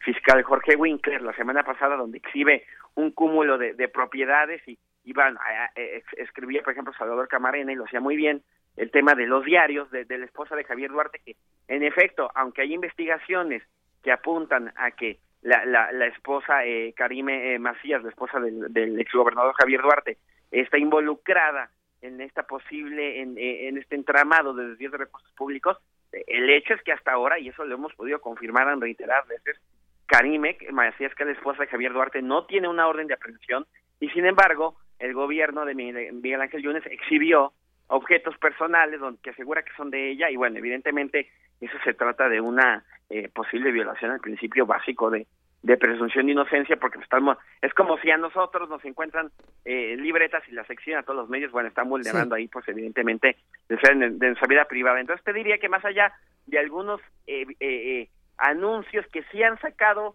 un poco de, de- han generado mucho ruido como este de la bodega como el de las por ejemplo el de las quimioterapias que, que dijo Yunes que se le inyectaba agua a, a niños eh, eh, que padecen cáncer y que eso no se ha podido comprobar sin embargo evidentemente hay investigaciones la- recientemente también conocíamos eh, la conclusión de Cofepris de que había 30 o 40 ampolletas de este medicamento que sí es un medicamento eh, para tratar el cáncer no en niños pero que son era medicamento que no cumplía con con la fórmula. Estamos hablando de medicinas piratas por decirlo eh, en términos comunes. Entonces yo te diré que hay elementos y, y más allá del, del ruido que ha generado el propio eh, Miguel Ángel Yunes y su gobierno pues son investigaciones que tenemos también que dejar que vayan avanzando y que no van a llevar yo te diría, me atrevería a decir que incluso no es un caso que se vaya, no son casos que se van a resolver en tres o cuatro meses, sino hay que de- hay que dejar que las investigaciones se desahoguen, Sí, por precisamente para que se hagan bien, ¿no? A ver, por un lado está lo de Cofepris, lo de la bodega, lo de Andrés Manuel López Obrador y, y todos estos desvíos de recursos estatales, todos estos conflictos que, como bien dices, ok, no se pueden resolver por entero en tres meses. Lo que, lo que sí es que sí hay cosas que se podrían estar haciendo o a lo mejor otro tipo de manejo de la información, otro tipo de acciones. ¿Qué sí podría estar haciendo Yunes en este momento que de- definitivamente no hace? Eh, mira, yo te, eh, ejemplo, está el tema eh, eh, de, la información relacionada, que también incluso un, eh, un, un compañeros periodistas en Veracruz eh, manifestaron su malestar en el tema de, de, por ejemplo, de que la fiscalía no está difundiendo información sobre la situación de la, de la inseguridad y la violencia. y justamente esto sucedió antes de todos estos casos que hemos ven- hemos conocido que están explotando, ¿no? Ahora, eh, eh, también eso hay que tomarlo, yo, eh, o sea, eh, hay, hay que analizarlo también con cuidado, porque sí hay que recordar que tanto en Veracruz como en el resto del país estamos en un nuevo sistema eh, penal desde mediados del año pasado que sí implica justamente que haya un cuidado más de la información. Justo por eso cuestionamos por qué se hacía lo de la bodega de, de, de, eh, esta de, de Javier Duarte, pero por otro lado eh, eh, no se informa de ca- eh, o, o no se informaba de, de varios casos de violencia que están ocurriendo en el estado. Entonces yo, yo, yo, yo te diría que lo que sí se podría estar haciendo es a lo mejor ser un poco mucho más eh, precisos en torno a cómo se está difundiendo la información eh, eh, de algunos casos ser más parejos porque evidentemente hay un interés político y eso es eso sería tonto negarlo hay un interés político de la administración de Yunes por exhibir lo más que puedan de, de, de las eh, de las irregularidades que evidentemente existieron en los gobiernos pasados pero hay casos de violencia que no se están eh, eh, eh, dando a conocer. Te pongo, por ejemplo, un, un ejemplo rapidísimo. El día de ayer se dio a conocer una denuncia que es muy grave de, de, de, de cuatro hermanos y un primo, eh, eh, cinco personas, pues, que venían del estado de Oaxaca y desaparecieron. Este, bueno, de hecho, los cuerpos de dos de ellos fueron encontrados, fueron asesinados y, sus, y, los otros dos hermanos y un primo están desaparecidos. Y eso ocurrió justamente en, en enero. Y ahora es que nos enteramos por la denuncia que hace la familia de, de, de, de, de estos muchachos que además eh, ellos han documentado como por ejemplo la policía municipal falsificó eh, eh, eh, eh, algunos reportes de cómo se encontró la camioneta en la que ellos eh, viajaban y que al parecer eh, se falsificaron firmas para decir que estaba en un corralón pero no estaba en el corralón. Y aquí lo grave es que incluso de acuerdo a lo que denunció la familia podrían estar involucrados incluso elementos de, de la Marina, algo que la Marina ya ayer salió a negar en un comunicado, pero bueno, es una investigación que está ahí y de la que, por ejemplo, el, el gobierno de Veracruz no ha manifestado nada. Incluso nosotros el día de ayer preguntamos directamente al fiscal y todavía no nos informan de, de algún dato. Y es un caso que nos enteramos porque lo denuncia la familia y del que no ha habido un posicionamiento en este momento eh, del gobierno estatal dado la gravedad de este asunto. Prácticamente yo te diría que me recuerda al caso de Tierra Blanca del año pasado, que también generó muchísimo Sí, sí, sí. eh, eh, escarnio y muchísimo eh, impacto en la opinión pública, porque en ese momento también hablamos de cinco jóvenes que desaparecieron y que lamentablemente, eh, eh, ah, bueno, la mayoría de ellos hasta el momento no aparece, pero los restos de uno los encontraron en un en, en un rancho donde se quemaron decenas de, de cuerpos y justamente estaba la policía involucrada. Entonces, yo te diría que a lo mejor eh, hace falta que, que, que justamente hay un poco de a- hay una mayor comunicación de estos casos y, y se aborde con, con, la, con la seriedad que se requiere estos temas porque sí hay una crisis evidentemente de seguridad en Veracruz. Tú mencionabas ahorita los, los, los números, por ejemplo, de del secretariado. También yo te diría que, por ejemplo, en enero eh, eh, eh, eh, se reportaron eh, 60, casi 60 extorsiones y hace un año eran siete, ¿no? Ahora, con la reserva de que es un delito que normalmente no se denuncia y que también esto es muy importante tomarlo a la hora que hacemos el análisis de la seguridad en Veracruz, siempre hay que tomar en cuenta que no sabemos qué realmente estaba reportando el gobierno de Javier Duarte, ¿no? Eh, los activistas y ex- expertos en seguridad han recalcado que mm, mm, se, se escondían demasiadas denuncias y demasiadas averiguaciones de hechos de violencia que pasaban en Veracruz.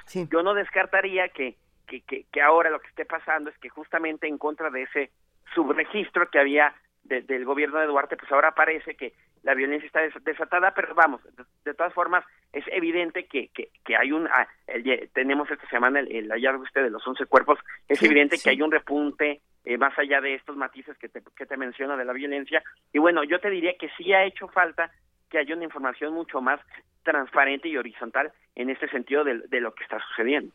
Y también, eh, Alberto Ángel, buenos días. No sé qué te parezca a ti el tema de, de la creación eh, de discurso, digamos, de cómo se ha ido eh, elaborando un discurso en el cual Duarte es el único priista que tiene cola que le pisen.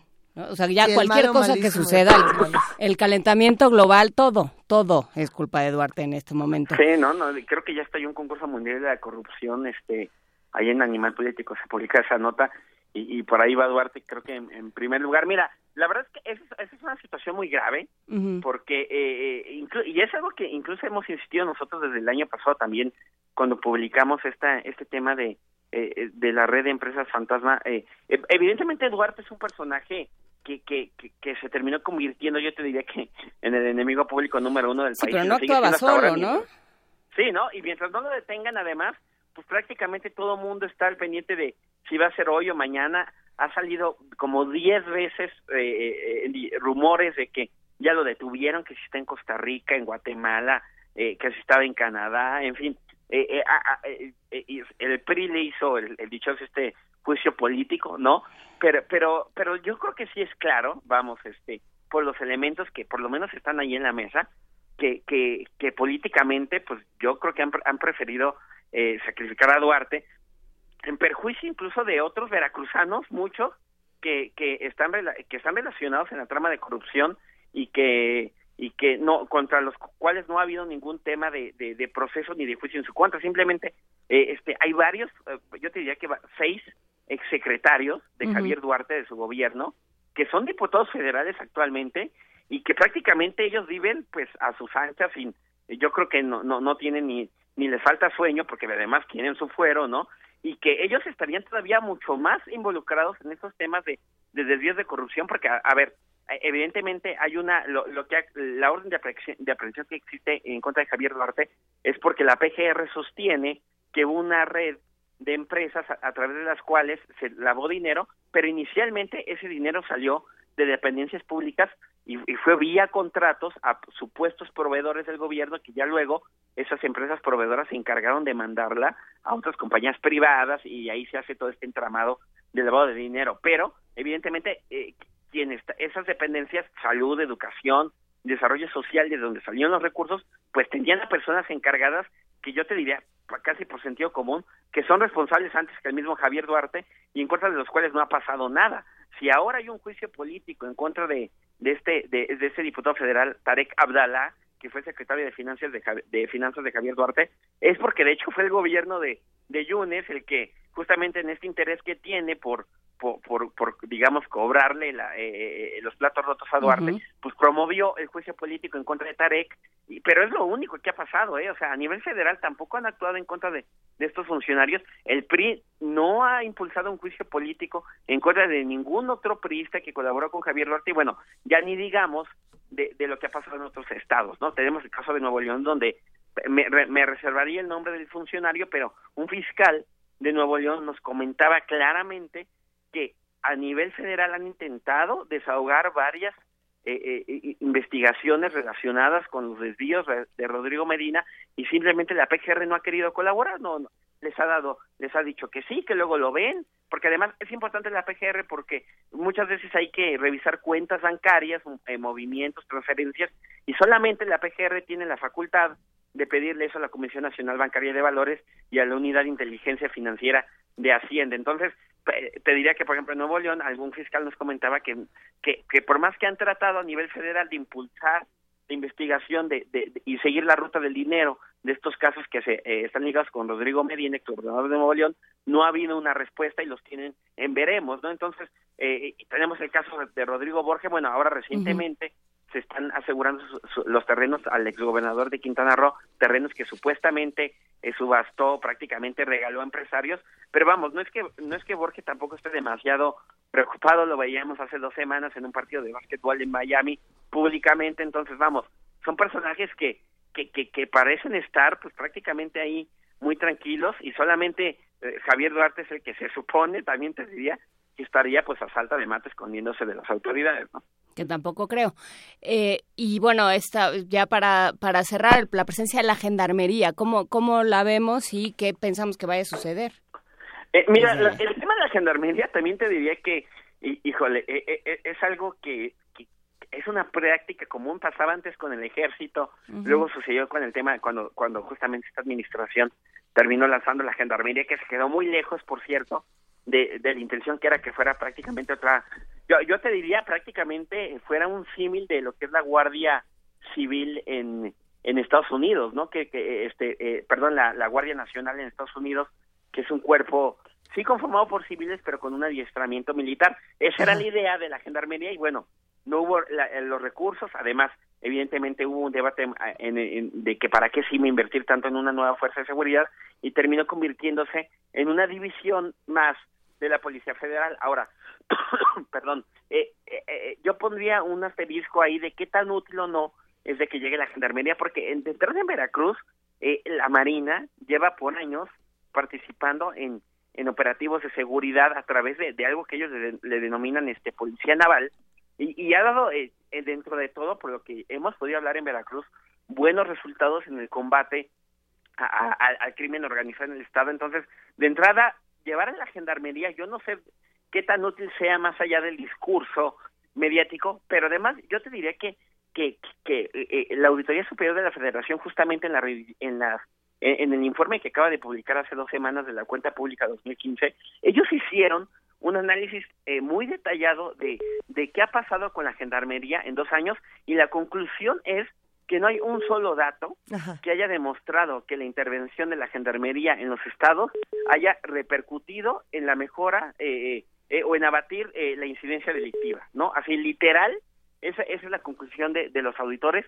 Revisaron que se han, eh, la gendarmería ha activado eh, 70, 80 por- operativos, ha realizado despliegues, pero no hay indicadores, no hay orden. Lo lo que, lo que incluso co- concluían los, los auditores es que llegan los gendarmes a un estado, pero llegan sin ninguna instrucción de, de, eh, de- o, o con algunas líneas de inteligencia, digamos, ¿no? De qué objetivos atacar, prácticamente los mandan y los ponen, pues, a patrullar así de ahora, así que dense la vuelta, que se vea que aquí están las patrullas. Eh, eh, te digo, eso dice eh, el informe de la auditoría, eh, no lo estoy diciendo yo, y, y, y, y lo que ahí concluyen es que, pues, es cuestionable, más allá del impacto mediático que tiene mandar a la gendarmería a un estado, pues qué, qué, qué- dónde están los resultados, ¿no? Porque eh, yo te diría que prácticamente más eh, eh, ma- eh, más allá de incrementar el estado de fuerza, no se ve que no ha habido, por lo menos en la experiencia de otros estados, no ha habido un reflejo eh, eh, eh, de que esto haya beneficiado en algo. Tan es así que llevamos dos años, 2015 y 2016, con un incremento de homicidios eh, significativo, pese a que son los años en que se ha eh, incrementado justamente el despliegue de la de la gendarmería. Entonces, habrá que ver qué pasa en Veracruz. Digo, eh, eh, eh, siempre cuando llega una, una fuerza eh, federal eh, de este tipo, hay unos días en que pues, como que se calman las aguas, pero bueno, yo te diría que, que, que habría que tomar con mucha reserva cuál va a ser la, el impacto que tenga el despliegue de, de la gendarmería en Veracruz. Estaremos atentas a Arturo Ángel Mendieta, reportero de Animal Político. Te mandamos un gran abrazo y si te parece bien, hablemos pronto que, que va, vamos a seguir hablando de todos estos temas, sin duda. Claro, de nada, muy, muy buenos días a todos ustedes y al auditorio. Un gran abrazo, hasta luego. Vamos a escuchar eh, con la curaduría de Ricardo Peláez, a quien le agradecemos mucho su participación, de Ana Moura Desfado. Esta pieza que vamos a escuchar ahora es de Ana Moura, otra cantante portuguesa. Ya verán que mucho portugués va a haber por aquí, aparte de africano y algunas otras cosas de distintas partes del mundo, cosas que no se escuchan por lo general en la radio comercial. Bien, esta pieza es de Ana Moura. Eh, la letra es de un del letrista del grupo de Olinda, del que ya hemos escuchado más cosas por aquí. Es de Pedro de Silva Martins y es una pieza que ha estado muy recientemente en, las listas de popularidad de por allá, que la escucharán, es una cosa muy alegre y si bien viene de la tradición del fado y de la música tradicional portuguesa, tiene unos aires mucho más alegres. Esta es Ana Moura y la canción Desfado.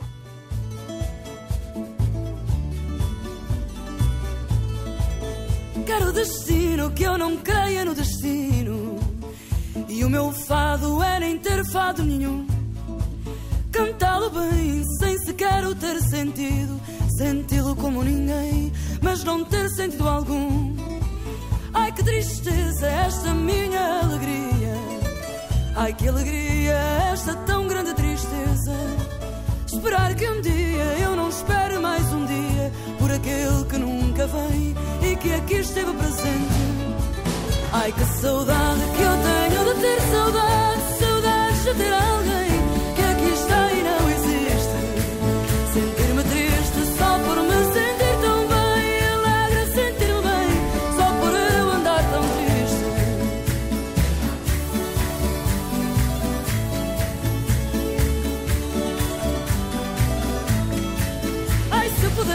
não cantar, ai, se eu pudesse e lamentasse não ter mais nenhum lamento. Talvez ouvisse no silêncio que fizesse uma voz que fosse minha, cantar alguém cá dentro. Ai, que desgraça esta sorte que me assiste. Ai, mas que sorte eu viver tão desgraçada. Na incerteza que nada mais certo existe, além da grande certeza de não estar certa de nada.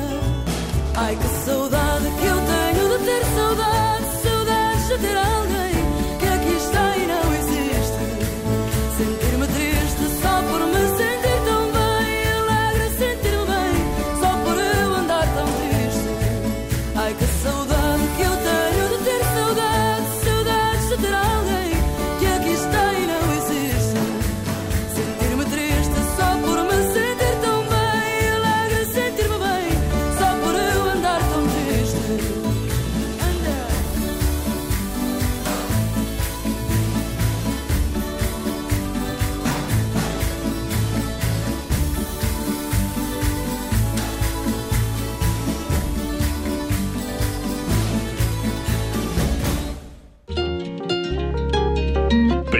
movimiento.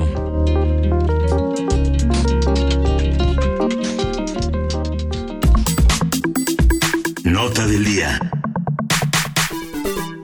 Todavía tenemos mucho más que estábamos viendo algunas noticias y nos quedamos con, con cara de qué está pasando en el mundo. Y precisamente hablemos de lo que ocurre con la ley de biodiversidad.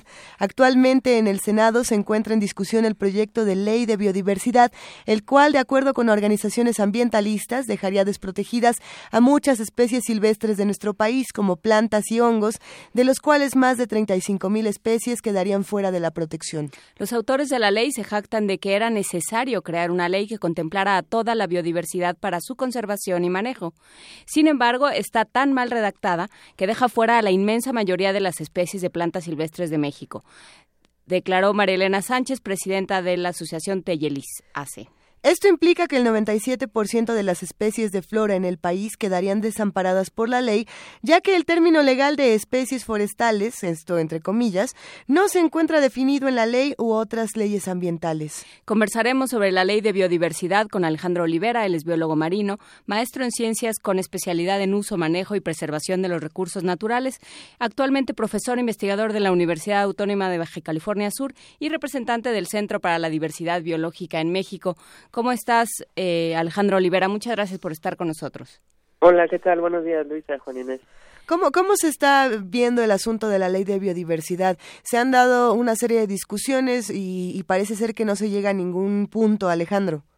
Sí, bueno, pues es una iniciativa que sale precisamente del Senado de la República, específicamente de la senadora Ninfa Salinas del Partido Verde, que es la presidenta de la Comisión de Medio Ambiente en esa Cámara.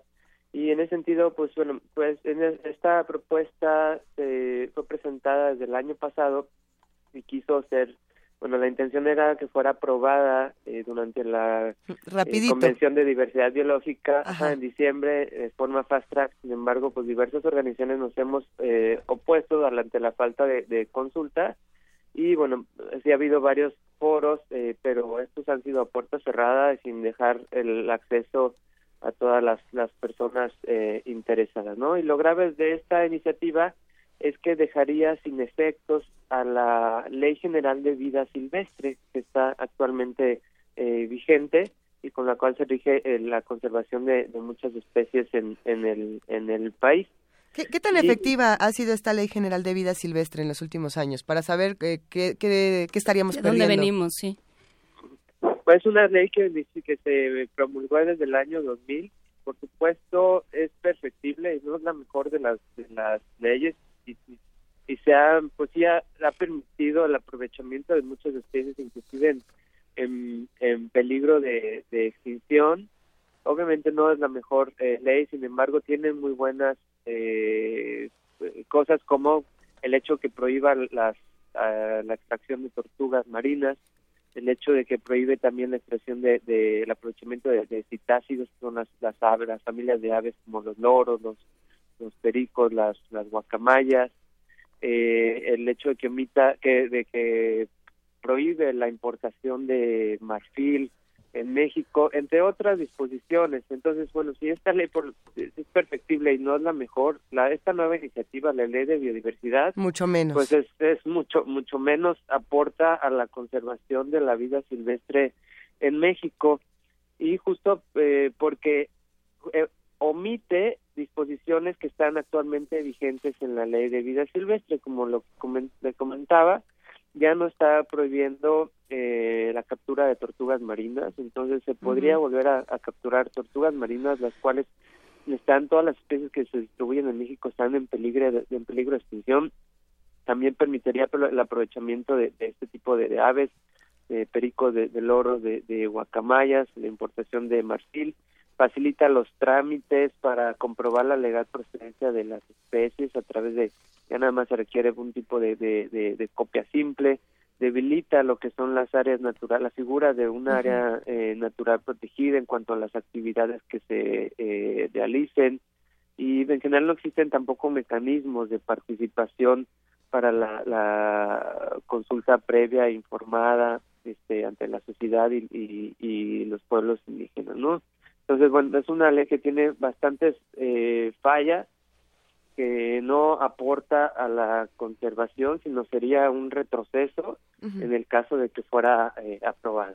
Si no me equivoco, en estos días se iba a dar un foro muy importante precisamente para discutir esta ley de biodiversidad, al que, como bien apuntabas, Alejandro, no fueron invitados, por ejemplo, los pueblos originarios, no fueron invitados, por ejemplo, una serie de instituciones, las universidades tampoco, los académicos no fueron, eh, no, no, no fueron solicitados para un evento como este. ¿Por qué?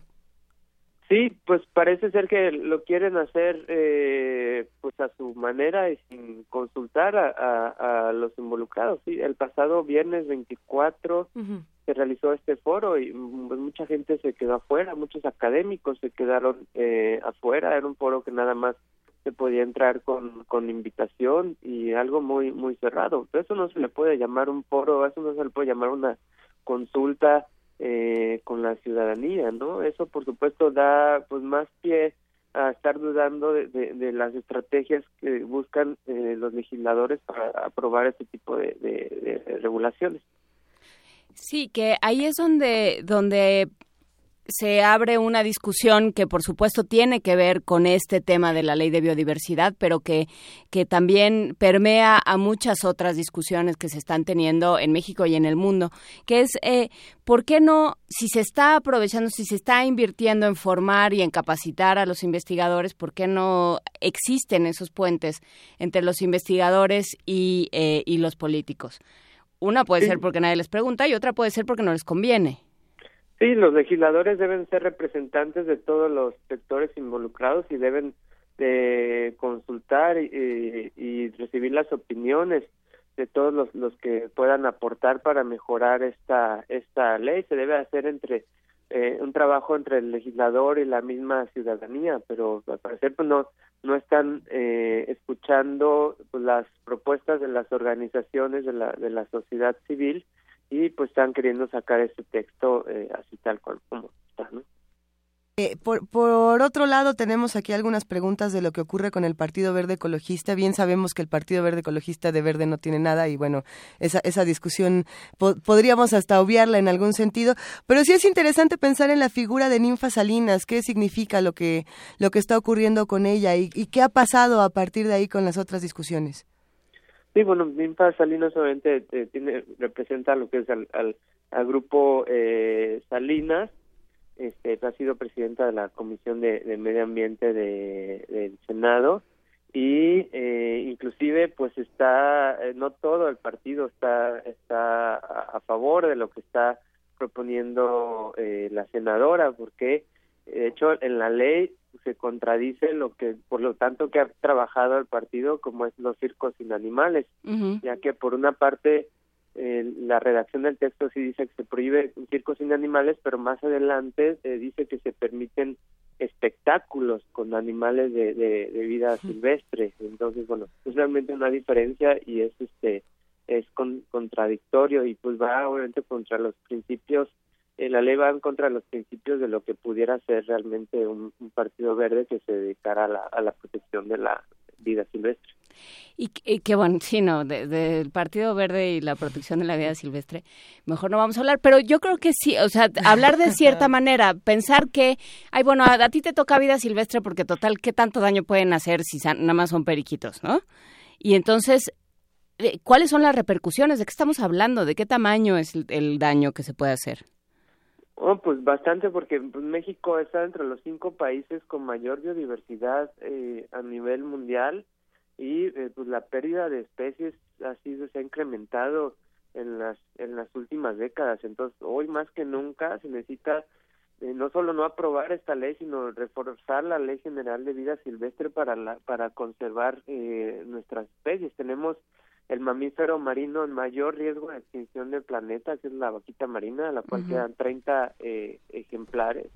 Obviamente, pues la, la, la, legislación actual pues no ha no ha eh, podido eh, pues, recuperarla, ¿no? Al igual tenemos muchísimas especies marinas y terrestres en peligro de extinción, las cuales no han dado señales, de, la gran mayoría no han dado señales de recuperación y cada vez se incluyen más y más especies eh, en la categoría de riesgo, en la norma eh, 059, que, que la cual las, las enlistas. Entonces, la pérdida de biodiversidad en México es una es una eh, realidad y esta biodiversidad pues son representa eh, un potencial para muchos eh, medicamentos, para muchas este, representa una, una diversidad, se ve reflejada también una diversidad cultural, representa lo que es la alimentación para eh, muchos pueblos, entonces su biodiversidad prácticamente se, también se pone en riesgo eh, pues la, la soberanía alimentaria de, un país.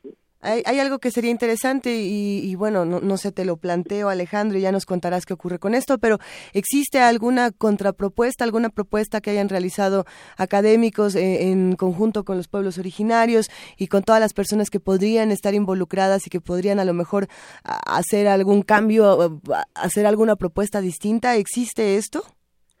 Sí, ya hay propuestas de reformas a la Ley General de Vida Silvestre actual. Tal, no estamos hablando de que se necesite promulgar una nueva eh, ley, sino que la actual se puede eh, mejorar y es posible.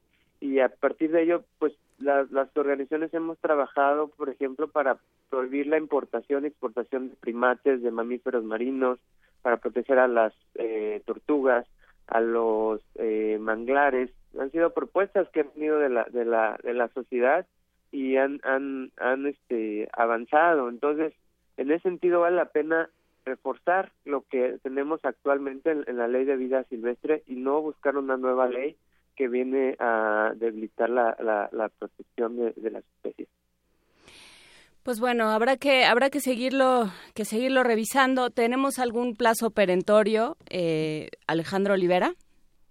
No, pues en realidad es antes de que la senadora tendría oportunidad antes de que acabe pues el, el, pues su ahora sí que su administración hasta el próximo año.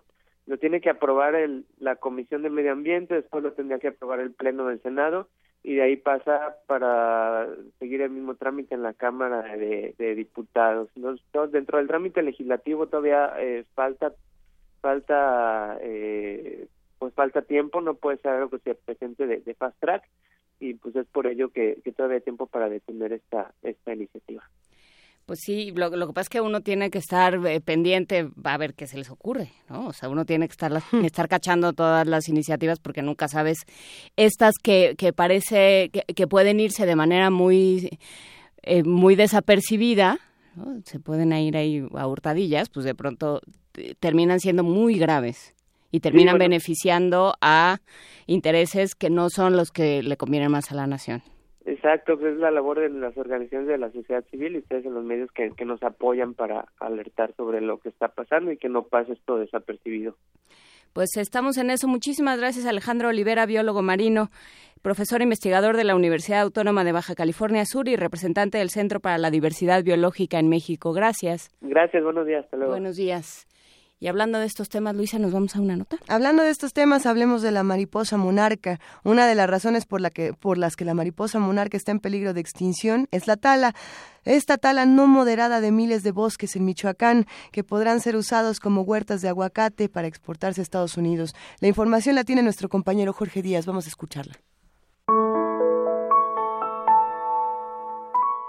La mariposa monarca migrante se encuentra en peligro debido a la tala desenfrenada de miles de hectáreas de bosque templado en Michoacán, las que se convierten en huertas de aguacate que se exporta a Estados Unidos.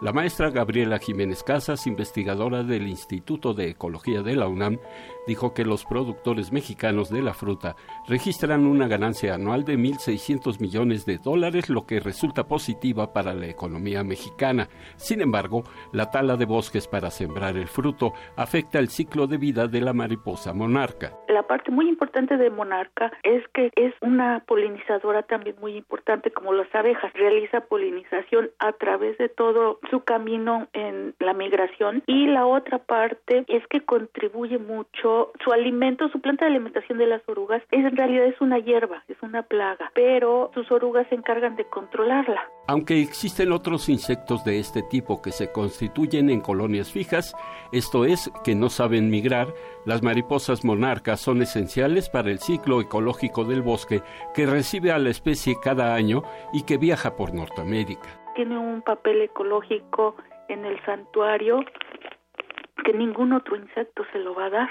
Es una es una asociación mutualista. El bosque le permite quedarse ahí y la monarca llega ahí, sirve de, de polinización y lo, hay una parte que nadie considera que es las monarcas que llegan al santuario, esos adultos por lo general se mueren todos, pero forman parte ya del suelo, son un excelente abono natural, orgánico, como les gusta manejarlo actualmente, que se queda en nuestros bosques y eso para el bosque es excelente.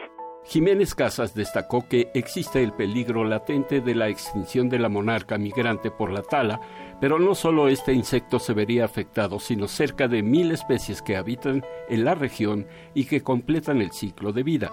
Entre 1976 y el año 2000, más de 200.000 hectáreas de bosque templado y 300.000 de selva fueron desmontadas en Michoacán. Actualmente se lleva a cabo por medio de la llamada tala hormiga, derivado del surgimiento de las huertas de aguacate. Pues no nada más es afectar el bosque y se acabó, sino que es todo lo demás y le estoy hablando de especies que son nada más de la zona, ratones, aves, una cantidad de especies de insectos enorme, este de epífitas, de plantas, de lechos, no nada más de los árboles como tal. Cuando se introdujo al estado de Michoacán la siembra de aguacate en los años 60, se estableció por medio de la reconversión de cultivos anuales o de temporal como el maíz y la papa. Actualmente se desplaza hacia el bosque de coníferas por lo atractivo de los ingresos obtenidos con la exportación del fruto. Para Radio UNAM, Jorge Díaz González. Y sí, son las 8 de la mañana con 57 minutos. Es jueves 2 de marzo. ¿Qué están haciendo? ¿Qué están escuchando? ¿Qué están leyendo? ¿Qué quieren escuchar aquí en Primer Movimiento? Estamos en Twitter como arroba PMovimiento, en Facebook como Diagonal Primer Movimiento UNAM y tenemos un teléfono que es el 55 36 43 39. Por aquí le mandamos, por supuesto, un abrazo a R. Guillermo, a Armando Carreto, a Ciliana Filipa, a Juanma Ramírez Marín, a, so a Miguel Zarco también, a Ricardo Rodríguez. ¿Quién más está por aquí Manuel de Fis, Monserrat Chávez. Son muchos los que nos han escrito esta mañana y a todos ustedes los, los queremos y les agradecemos profundamente que sigan haciendo comunidad con nosotros. Eh, nos seguían escribiendo hace unos momentos que querían estos libros que ya se fueron, los libros de RBA. Vamos a ver si conseguimos más y si no les vamos a contar qué otra cosa conseguiremos aquí en primer movimiento para regalar. Pero si quieren regalos, o sea, si quieren, si quieren llevarse unos libros de regalo, yo les cuento que en la filminería eh, todos los días en parvadas de papel de 4 a 6 de la tarde se regalan libros de a montón, los que se acercan precisamente al Salón de Autonomía y dicen yo quiero libro, yo quiero conocer. No solamente se llevan gratas entrevistas, se llevan muchísimo conocimiento y se llevan por supuesto libros por ahí que si no me equivoco creo que hay del Colegio Nacional, pero es que si son del Colegio de México y me equivoqué me van a me van a cachetear en redes sociales, así que de uno de los colegios o hasta de los dos probablemente encuentren en parvadas de papel de 4 a 6 de la tarde. Eh, y tenemos, al parecer, a los ganadores de estos libros, se los vamos a dar. ¿Quiénes son? A ver. Mm, Carlos Osvaldo Jaso Flores, Beatriz Cadena Hernández, Felipe de Jesús Álvarez, Alba Monserrat Chávez Rodríguez y Silvia Filip. A todos ellos les mandamos un gran abrazo. Y Vania Nuche, eh, que me mandó esta hoja impresa, lo cual se, agradece mucho porque así no empiezo yo a divagar en el asunto, nos dice que tienen hasta el 16 de marzo de este año para pasar por ellos. De lo contrario, estos libros automáticamente regresan al, al agujero negro, mejor conocido como la caja mágica. Sí, este era un chiste científico, no tiene por qué quedar o no quedar, ya son las nueve de la mañana y nosotros regresamos, escríbanos, llámenos y prepárense porque a las nueve, como ustedes saben, hay poesía necesaria y es jueves de Mundos Posibles con el doctor Alberto Betancourt. Primer movimiento. Hacemos comunidad.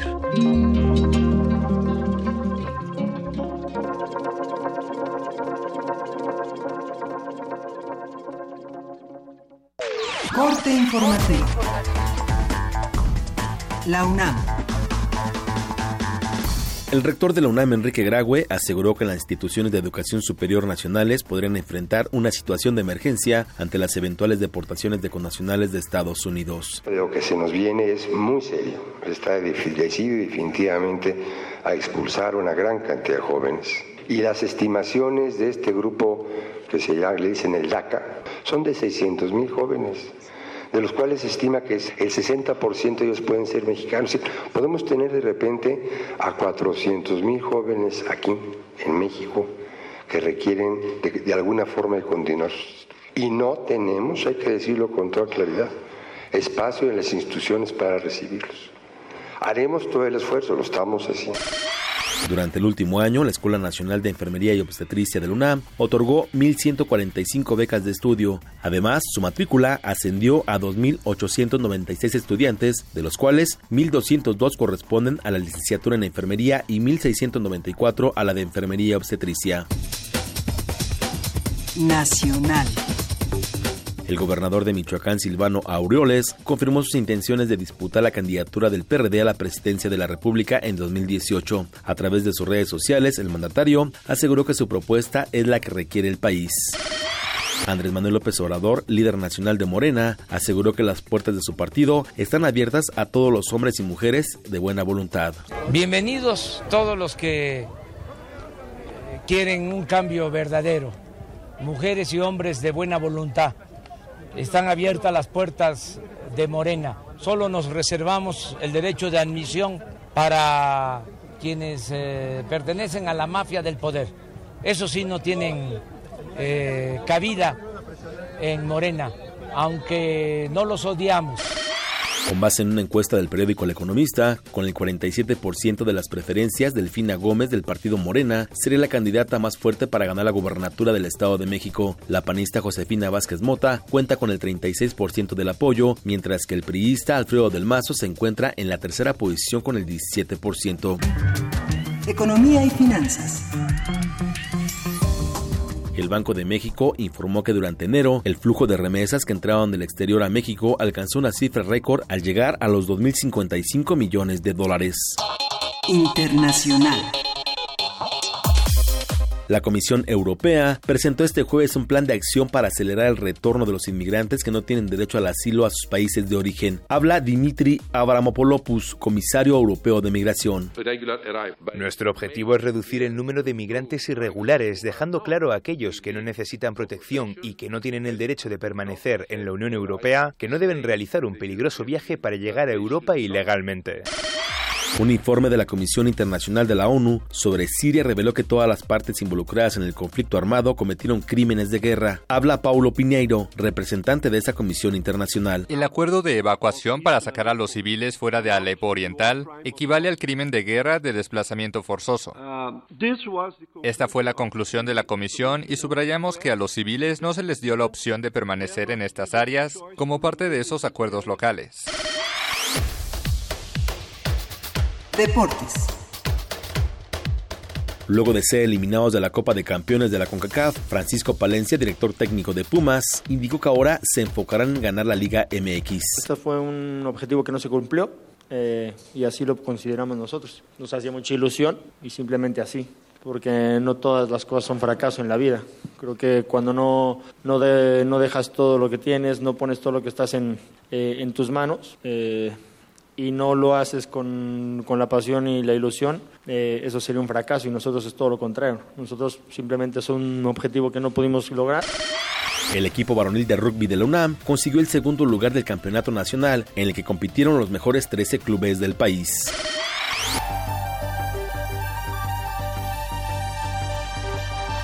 Un día como hoy. En 1959 comenzó transmisiones Canal 11 del Instituto Politécnico Nacional.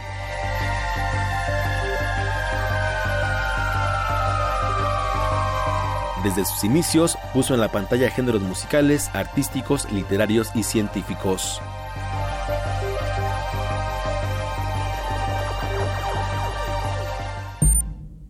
Escuchas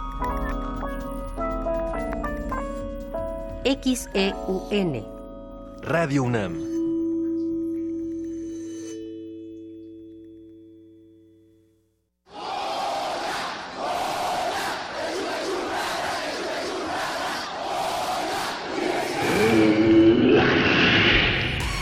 ¿Te identificaste? Identifícate con Fundación UNAM y ayuda a becar a miles de alumnos universitarios. Súmate 5340-0904 o en www.funam.mx. Contigo hacemos posible lo imposible.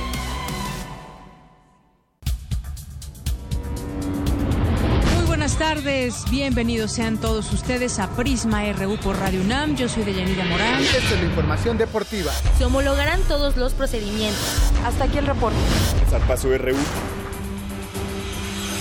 Prisma RU de lunes a viernes. De lunes a viernes. De 1 a 3 de la tarde. Por el 96.1 de Radio UNAM. La creencia dicta que cualquier conjuro o maldición ejecutado después del atardecer aumenta su fuerza conforme se acerca a la medianoche. Para aumentar su sonido, Carpe Noctem. Sintonízalo ahora los viernes a las 0 horas por el 96.1 de FM. La noche es la mitad de la vida y es la mejor mitad. Radio 1. Nosotros como tú estamos hasta la madre, no al gasolinazo. El Partido del Trabajo lo advirtió. Fue el único que se opuso a la privatización del petróleo. Los precios de luz, gasolina, diésel y gas no se han reducido como lo prometieron, lo que ha golpeado severamente la economía familiar. Sigamos luchando por echar abajo el gasolinazo. Basta ya, abajo el mal gobierno. Partido, del, Trabajo. De las vistas de Salvador Toscano a la época de oro. Del celuloide, a, la era digital. Filmoteca UNAM. Sala de exposiciones, acervo y restauración, cine en línea, talleres, hemeroteca. Circuito Mario de la Cueva, frente a la Facultad de Ciencias Políticas y Sociales. Entra a www.filmoteca.unam.mx. En Facebook y Twitter somos Filmoteca UNAM. Ahí encontrarás la oferta visual que tenemos para ti. Filmoteca UNAM. Una orquesta en la cocina. Cuarteto de cuerdas en el auto. Y un violonchelo solista sentado en el sillón favorito de la sala. Orquesta Filarmónica de la UNAM. Desde la sala Nezahualcóyotl. Escucha los conciertos los domingos al mediodía. Desde la comodidad de tu casa 96.1 FM. Radio UNAM. Náhuatl, Mixteco, Maya, Celtal, Tzotzil, Zapoteco, Otomí. Las lenguas originarias de México reunidas en un espacio de interculturalidad. Calme Cali. Calme Cali. Acompáñanos a conocer las diferentes culturas indígenas de nuestro país en voz de sus hablantes. Todos los jueves a las 10 de la mañana. Retransmisión domingo 15.30 horas. Por el 96.1 de FM. Radio UNAM. El conflicto es inevitable, el cambio una necesidad humana. Son los fundamentos de la reinvención. En Radio UNAM queremos ofrecer nuevos mundos para oídos cada vez más abiertos. Tus oídos merecen oír de todo. Resistencia modulada. La respuesta a la demanda auditiva de nuestra ciudad. Lunes a viernes, 21 horas. Por el 96.1 de FM. Radio UNAM. En un mundo desigual e intolerante, ¿cuál es la línea que nos separa del otro? Sin margen. Borramos fronteras. Acompaña a Luisa Iglesias y conoce los ecos de la diversidad social. Todos los jueves a las 12 del día por el 96.1 de FM. Radio UNAM. Primer movimiento podcast y transmisión en directo en www.radiounam.unam.mx.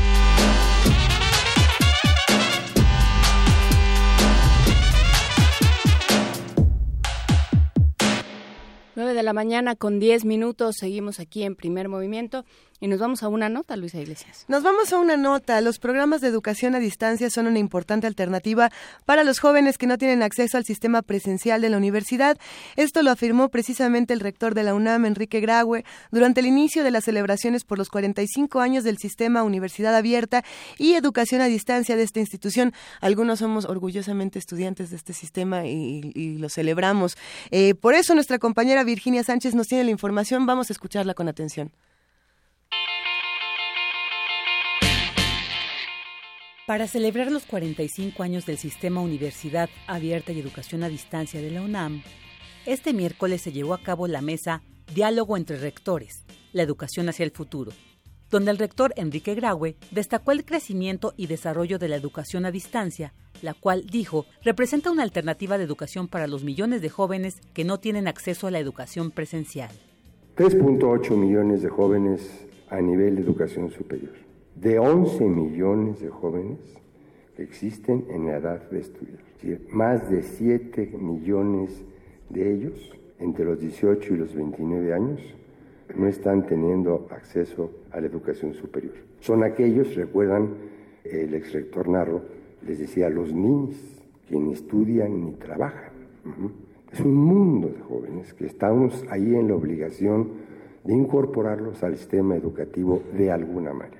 De ellos particularmente, dos terceras partes son mujeres. ¿eh? Entonces, aquí sí también tenemos una inequidad de género fantástica.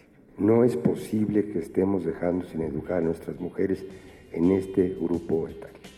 Acompañado del director general del Instituto Politécnico Nacional, Enrique Fernández Pachnat, el rector de la Universidad Estatal a Distancia de Costa Rica, Edgar Castro Monge, y el rector de la Universidad Técnica Particular de Loja, Ecuador, José Barbosa Corbacho, el doctor Graue agregó que a través del programa distancia se podrá responder a la demanda educativa de los jóvenes que sean deportados por el nuevo gobierno estadounidense ustedes le quieren sumar, los retos que el señor Trump nos pondrá. Te das cuenta de lo que se nos viene es muy serio. Está decidido definitivamente a expulsar una gran cantidad de jóvenes. Y las estimaciones de este grupo que se llama, le dicen el DACA, por la orden que dio Obama para protegerlos, son de 600 mil jóvenes, de los cuales se estima que el 60% de ellos pueden ser mexicanos. Podemos tener de repente a 400 mil jóvenes aquí en México que requieren de alguna forma de continuar. Y no tenemos, hay que decirlo con toda claridad, espacio en las instituciones para recibirlos. Haremos todo el esfuerzo, lo estamos haciendo. Pero hay que tener claro que la educación abierta puede tener que responder en forma emergente a todos. Durante la primera parte del evento, Francisco Cervantes Pérez, coordinador de Universidad Abierta y Educación a Distancia, presentó un video de Matías Alanís Álvarez, quien a pesar de su discapacidad motora y visual, se tituló a través de este sistema, con mención honorífica, como licenciado en Ciencias Políticas y Administración Pública en la Facultad de Ciencias Políticas y Sociales. Asimismo, se contó con la participación de la maestra Virginia Bello Méndez, Alberto Ken Oyama y Leonardo Lomelí Vanegas, secretarios de Desarrollo Institucional y General de la UNAM, respectivamente. Para Radio UNAM, Virginia Sánchez.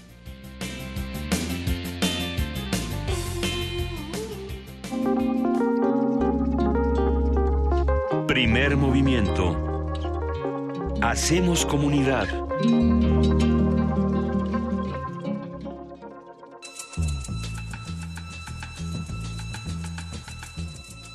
Es hora de poesía necesaria.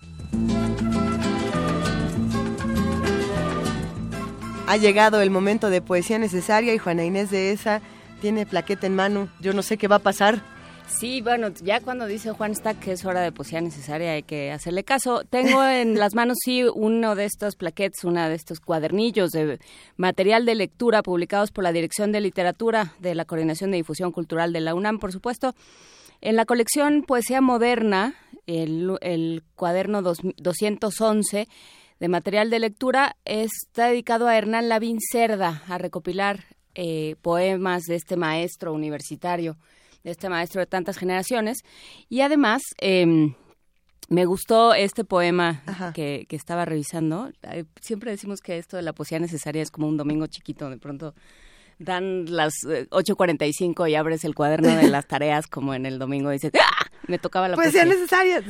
Y entonces, venturosamente, tengo ahí un bonche de plaquetes en mi escritorio, entonces me fui a revisarlos. Y ayer hablábamos de la vejez, con eh, de la vejez, de, eh, de cómo los seres humanos nos vamos deteriorando y de cómo vamos tomando conciencia de, ese, de ese deterioro y cómo le tenemos mucho miedo. Y hay un poema que encontré de Hernán Lavín Cerda que creo que lo, lo dice muy bien, eso que, que apuntamos, tratamos de apuntar ayer nosotros. Ciertamente, la vejez es el hecho más inesperado de todos los que algún día le ocurren al hombre. Se trata de un fenómeno inaudible, aunque el primero en registrarlo es el oído, que acaba perdiendo sus facultades perceptivas. Uno se vuelve viejo, paso a paso, y lo imperceptible está constituido por el universo de cada célula. Pudiera decirse que empieza a fallar la memoria de la célula, y el organismo se desarticula químicamente. Lo mismo le sucede al instinto.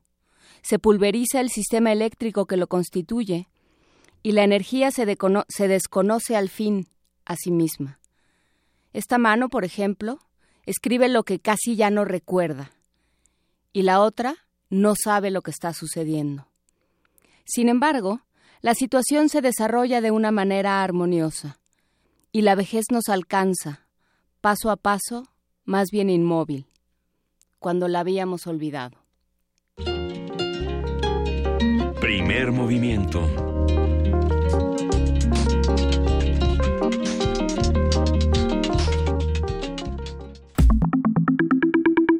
La mesa del día. Y sí, es jueves, jueves 2 de marzo, con sus mundos posibles que se avecinan. Ya está aquí en la cabina de Radio UNAM el doctor Alberto Betancourt, doctor en Historia, profesor de la Facultad de Filosofía y Letras de la UNAM y coordinador del Observatorio del G20 de la misma facultad. Querido Alberto Betancourt, ¿cómo estás? Bienvenido. Hola Luisa, hola Juana Inés, ¿cómo están? Buenos días. Siempre es muy agradable llegar a la cabina y además poesía necesaria siempre deja esta cabina así con una atmósfera muy especial, en esta ocasión muy entrañable, ¿no? ¿Y, esta atmósfera puede ser sacudida o no por el huracán Tillerson Kelly? Pues sí, yo como la mayoría de los mexicanos me siento, eh, digamos, muy interesado por saber qué fue lo que pasó durante la gira que realizaron John Kelly y Rex Tillerson por nuestro país Estuvieron aquí los días 22 y 23 de febrero. Y bueno, pues no sé qué opinen ustedes, pero yo siento que en medio de la densa niebla informativa, la verdad es que la gran mayoría de los mortales nos quedamos con la duda de cuáles eran los objetivos de estos funcionarios del Departamento de Estado y cuáles fueron las respuestas que encontraron por parte de los funcionarios mexicanos. Así que, pues, puse manos a la obra y quisiera contribuir con algunos atisbos, algunas hipótesis y algunas certezas respecto a lo que ocurrió. Y quisiera comenzar diciendo, eh, hablando de una escena que a mí me impresionó muchísimo y me dio una línea, digamos, de interpretación de a qué venían los funcionarios.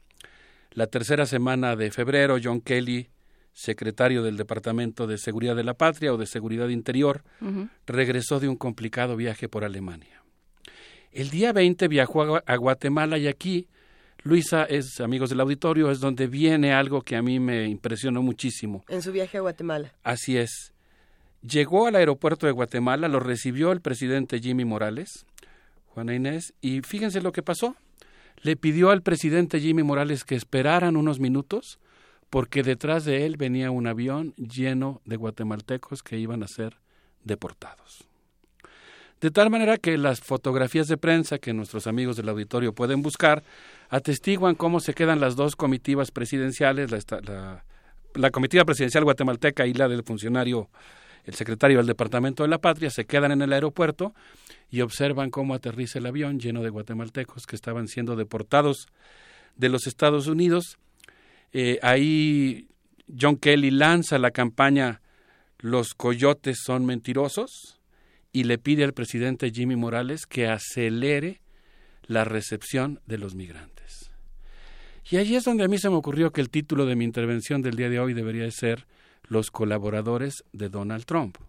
Porque lo que yo estoy pensando es que en realidad para que las deportaciones funcionen, el general John Kelly, que fue comandante del Comando Sur, requiere de algo muy importante, que los países reciban a los migrantes que ellos están deportando de tal manera que su gira por estos dos países, fundamentalmente, esta es una hipótesis sustentada en lo que estoy mencionando, pues implica que para que él pueda cumplir con las instrucciones del presidente Donald Trump, él puede organizar las redadas de migrantes, perturbar la vida de millones de personas que viven ahí, subirlos en camiones, en aviones, hacerlos que crucen a pie las fronteras, pero necesita que los países los reciban.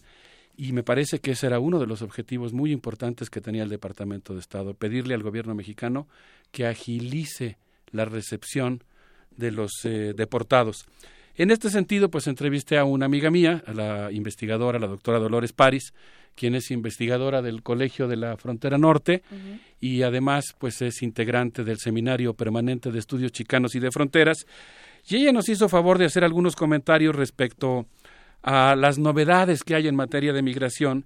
Ella básicamente me decía que muchas de las cosas que ahora está aplicando Donald Trump se habían hecho como experimentos intermitentes durante la época de Obama, pero ahora se están aplicando a escala industrial. Es decir, eh, hay mucha gente que dice, bueno, ya eso ya estaba pasando. Sí, estaba pasando, pero como experimento piloto. Ahora se está aplicando a escala industrial. Vamos a escuchar lo que ella nos dice en relación a estas novedades en materia migratoria. Vamos a escuchar a Dolores París, que está en Tijuana desde hace muchos años, siguiendo con mucha atención el fenómeno. En realidad son pocas, es decir, eh, ya hemos vivido periodos de deportación masiva y de participación de las policías locales en uh, el uh, en la política migratoria, justamente en detener a los migrantes indocumentados. Sin embargo, en los últimos años de Obama esto había disminuido mucho y cada vez más las deportaciones se concentraban en las cárceles, en las personas que habían pasado un periodo en la cárcel. Eh, ahora quiere nuevamente eh, desencadenar deportaciones masivas deteniendo de manera arbitraria a personas de acuerdo con el perfil racial, es decir, suponiendo que la policía va a reconocer a un migrante indocumentado que está manejando un carro, por ejemplo. Hasta ahí quedan las palabras de Dolores París. ¿Y qué hacemos entonces, Alberto Betancourt? Pues es muy impresionante lo que ella nos está diciendo, porque quiere decir que bajo estas nuevas reglas, lo que va a ocurrir es que la policía ya la policía, no solamente eh, las autoridades migratorias, el ICI, por ejemplo, sino la policía va a tener la atribución de detener a alguien por sus rasgos fisionómicos y consecuentemente si tiene cara de mexicano lo van a poder parar en la calle Juana Inés. Una policía con la cual ya han tenido muchos problemas todo el año pasado y el anterior estuvimos aquí eh, hablando con especialistas y con analistas del enorme problema racial que tenían, o sea, de, de, discriminación, no, no racial, porque nos va a caer Federico Navarrete, la, el terrible problema de discriminación por el color de piel, por el fenotipo que tenían los los eh, los policías estadounidenses, ¿no? En, en, algunas ciudades más que en otras o de manera más marcada, pero era algo muy generalizado, ¿no? Que, que sí había un perfil de fenotipo, es decir, tú, er, tú te ves de cierta manera, tienes la piel de cierto color, vas vestido de tal forma, estás en este barrio, por lo tanto, debes de ser culpable. Así y por lo tanto, había una actuación mucho más violenta en contra tuya. Efectivamente. A mí me contaba Dolores París que este programa, que, eh, insisto, fue aplicado por primera ocasión en la administración Obama, básicamente lo que hacía es establecer una colaboración entre las autoridades migratorias y las policías estatales y locales.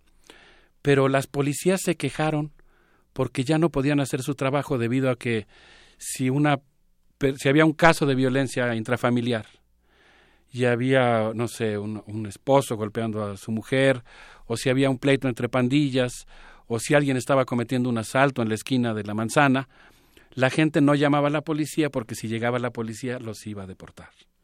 Consecuentemente lo que pasó es que la policía no podía hacer su trabajo y quienes se quejaron y pidieron que se suspendiera ese programa fueron justamente las policías locales que ya no podían combatir al crimen por tener que estar eh, haciendo tareas migratorias y por el hecho de que rompieron completamente sus vínculos con la sociedad.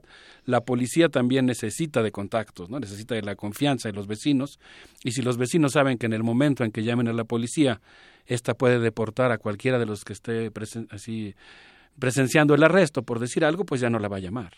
Ahora, eh, quisiera compartir con ustedes algo que me impresionó mucho. Dolores París me dijo que recientemente hizo un taller con muchachitos de 12 o 14 años en una secundaria que son hijos de papás retornados. Los jóvenes nacieron en Estados Unidos, aprendieron a veces como primera lengua el inglés, ahora viven en México. Y dice que ella le preguntó a los jovencitos en esa secundaria de Tijuana, a ver, díganme ustedes un acontecimiento de 2009. Y uno de los jovencitos de 11 años dijo, eh, de 9 años, perdón, dijo, pues en 2009 deportaron a mi papá. Esa tarde estábamos viendo la televisión cuando llegó la policía y empezó a tocar con todas sus fuerzas para que abriéramos la puerta. Como mis papás se asustaron, apagaron la luz y no les abrieron, ellos se enfurecieron y consecuentemente rompieron la puerta de la casa a patadas como acostumbramos verlo en las series de televisión. Ellos venían con armas, entraron, arrestaron a mis padres, los pusieron en el suelo, los esposaron. Yo tenía siete años. Mi hermana tenía cinco y mi otra hermana tenía tres. Mis papás le suplicaron a las autoridades migratorias que por favor les permitieran hacer una llamada por teléfono. Hasta donde entendí, no, no tengo preciso el dato, si hubiera habido algún familiar cercano de los niños, eh, los niños hubieran podido quedarse con ese familiar. Lo que suplicaron los papás es que les permitieran hablarle a, a los tíos para que los niños se quedaran con los tíos, pero los agentes de migración estaban tan furiosos que no se los permitieron. Se llevaron a los padres, se llevaron a los niños a una residencia para menores. Y el niño, el jovencito, me dice Dolores París, les dijo, no vimos a nuestros papás en dos años. A mis papás los deportaron a México, nosotros nos fuimos a esa residencia para menores. La más chiquita de mis hermanas, la que tenía tres años, cuando volvió a ver a mis papás dos años después, después de que ganaron el juicio, no los reconocía. No se acordaba quiénes eran sus padres. Nosotras nos quedamos heladas, dijo Dolores París. Luego llamé a un amigo en Estados Unidos y le dije, cuando oí ese niño pensé en el régimen nazi. ¿Te imaginas? Entraron a su casa con armas solo porque estaban buscando un trabajo para comer. Bueno, pues me comentaba Dolores París que las autoridades migratorias, el Instituto de Migración de Estados Unidos, reconoció que existen eh, 46 mil personas que fueron deportadas eh, de los Estados Unidos que fueron separadas de sus hijos. Es decir, hay por lo menos 45 mil, 46 mil niños que viven en Estados Unidos, que están en residencias oficiales, en orfelinatos, porque sus padres fueron deportados. E, esto creo que nos puede dar una idea de la importancia que tiene el tema y de la importancia que tiene que los universitarios y los mexicanos establezcamos redes de solidaridad. Pero estas redes de solidaridad no pueden convertirse en contrapunto con lo que yo mencionaba al principio, en una especie de colaboración. A mí me sorprendió tanto cuando vi la primera plana de la jornada, no sé si del jueves o del viernes de la semana pasada, yo esperaba que el gobierno, no, bueno, no lo esperaba en realidad, deseaba que el gobierno mexicano, no lo esperaba por supuesto, me parece que lo correcto es que el gobierno mexicano hubiera dicho, que se requería de un acuerdo migratorio, que exigíamos con toda firmeza el trato digno a los, a los migrantes mexicanos, que estábamos en pos de un acuerdo migratorio, que nos oponíamos a las deportaciones, aunque obviamente formalmente son atributo del gobierno norteamericano, pero lo que encontré es que exigieron supuestamente con mucha firmeza una deportación ordenada, que yo no sé si eso quiere decir simplemente que les avisen cada cuándo van a llegar los aviones con los deportados. Por eso creo que esta situación reclama de toda nuestra solidaridad. Si les parece bien, creo que podríamos escuchar a Virginia Miramar con algo sobre el dolor de las ausencias y el impulso a superarlas. ¿Les parece bien? Sí.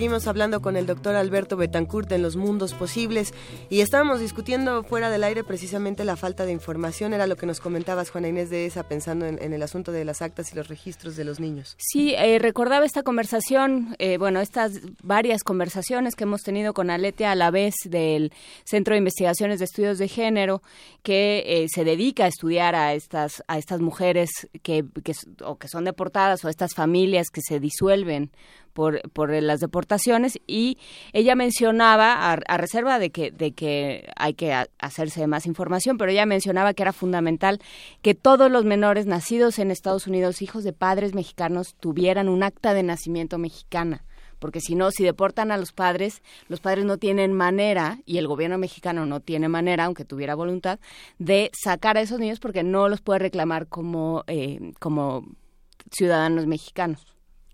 Bueno, pues habrá que también esa parte de, de la de la información también nos toca a las ONGs, a la academia, a, los consulados, a las universidades, ¿no?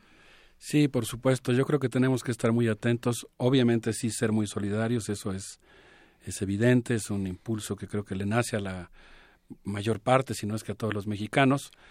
Y pues yo creo que también muy exigentes, muy atentos respecto a lo que está haciendo el gobierno mexicano. Por lo pronto yo ya eh, ahora estoy tratando de aprovechar la ley de, información, de, derecho a la información, y eh, eh, estoy tratando de solicitar información a la Secretaría de Gobernación, a la Secretaría de Relaciones Exteriores, para observar si realmente hubo esta petición de acelerar las deportaciones y el gobierno mexicano está colaborando. Porque a mí me decía Dolores París, bueno, a lo mejor no lo puede negar y además incluso cabe la posibilidad, y ahí habría que analizar el caso, por eso vale la pena investigar y no prescribir recetas ideológicas, hay que ver qué está pasando, pero digamos, cabe la posibilidad de que el gobierno mexicano dijera que sí acepta a los deportados, pero que en su caso lo que va a hacer es ralentizar las deportaciones, como una manera de presionar al gobierno estadounidense para que también conceda cosas como eh, comprometerse a un mejor trato a los migrantes, por poner un ejemplo. Ahora, pues esta necesidad que tenemos todos de averiguar cómo es que se están tomando las decisiones a nivel bilateral, aunque en principio yo insisto y por eso seleccionaba como título de mi intervención los colaboradores mexicanos de Trump, pero digamos, eh, me puse a hurgar los archivos del Departamento de Energía, puse mi oficio de historiador en esta cosa de meterse a hurgar los archivos para ver si encontraba yo algo, y me encontré que el 21 de febrero, en vísperas del viaje a México que realizaría el secretario Rex Tillerson, el Departamento de Estado realizó una teleconferencia abierta para la prensa en la que participaron dos altos ejecutivos, uno del Departamento de Estado y otro del Departamento de Seguridad de la Patria, que son identificados llanamente como el oficial 1 y el oficial 2. No, no sé si es por una cuestión incluso de, de conservar su, su anonimato. Es un documento realmente interesante porque ahí viene la agenda que se planteó el Departamento de Estado para la visita a México. Voy a resumir lo que dice el oficial 1. Es un documento que después le, enviaré, a Vania Nuche para que nos haga favor de colgarlo en nuestra página. Sí, está colgado en la página del Departamento de Estado. El oficial 1 enunció los temas importantes para el Departamento de Estado. El combate a la producción y distribución de heroína, el dato lo voy a agregar yo, 4.5 millones de personas en Estados Unidos consumen opiáceos. Pero ¿saben qué me llamó mucho la atención? Son básicamente consumidores que consumen básicamente heroína para paliar dolores. Es decir, digamos, la maquinaria que echa a andar la demanda de heroína en los Estados Unidos es básicamente la necesidad de aliviar dolores físicos. 1.3 millones de personas están bajo tratamiento médico por heroína. Pero ahora sí recupero la intervención del oficial 1. México eh, debe agilizar los mecanismos de extradición a Estados Unidos. Yo averigüé y resulta que México extraditó a 256 personas en la administración de Enrique Peña Nieto a los Estados Unidos. Ahora quieren que, que, aumente esta cifra. Tercer punto de la agenda estadounidense durante la gira que realizaron los funcionarios el déficit comercial de Estados Unidos con México. De hecho, mientras los funcionarios estaban aquí, Donald Trump realizó una reunión con empresarios planteando esta necesidad de que las plantas se reubiquen allá. Cuarto punto, profundizar la cooperación para el control de la frontera sur de México. A mí me escandaliza esta situación, el hecho de que haya un manejo bilateral de la frontera sur de México. ¿Qué quiere decir esto? Pues quiere decir, entre otras cosas, que la Embajada de los Estados Unidos le regaló, entre comillas, a México, no sé si le vendió, que sería el colmo, una máquina para captura de eh, datos biométricos. Entonces, todas las personas que cruzan la frontera o incluso las que son deportadas, se les toma una fotografía como si fuera lo que antes hacían las huellas digitales, se retrata su pupila o se retrata el lóbulo de su oreja y hay una base de datos binacional, que quiere decir que los Estados Unidos la controlan, que están vigilando quién entra a México y quién sale de la frontera sur de México, de la frontera entre México y Guatemala. Siguiente punto de la reunión, a mí me gustó encontrar este documento, me, digamos, me causó este placer que le produce al historiador estar leyendo y leyendo, buscando sin encontrar nada eh, descubriendo puros eufemismos y de pronto encontrarte con un filón de oro.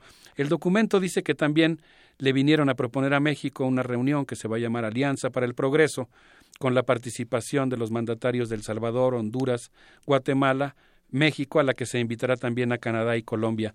Siguiente punto, el flujo seguro de bienes y personas en la frontera, lo que quiere decir que John Kelly, aunque este fue el oficial uno que era del Departamento de Estado, piensa que diariamente cruzan la frontera entre México y Estados Unidos 1.500 millones de dólares en mercancías.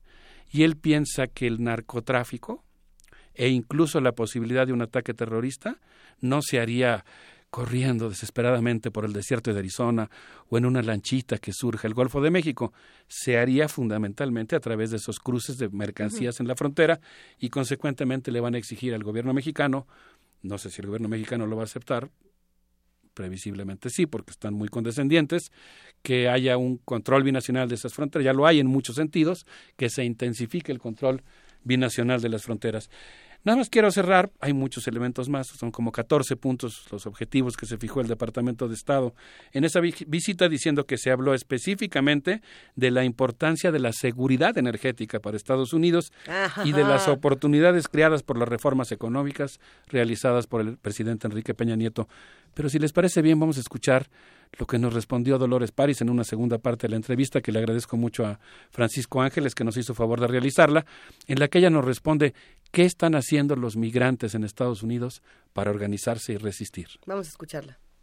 Yo creo que esto es una pregunta muy importante porque la respuesta principal va a venir de Estados Unidos y no va a venir de México. Entonces hay que apoyar de alguna manera y hay que estar en contacto permanente y dar mucha información sobre las llamadas ciudades santuario, porque ahí hay una alianza de organizaciones de Estados Unidos con inmigrantes justamente para proteger a los inmigrantes en los lugares donde viven.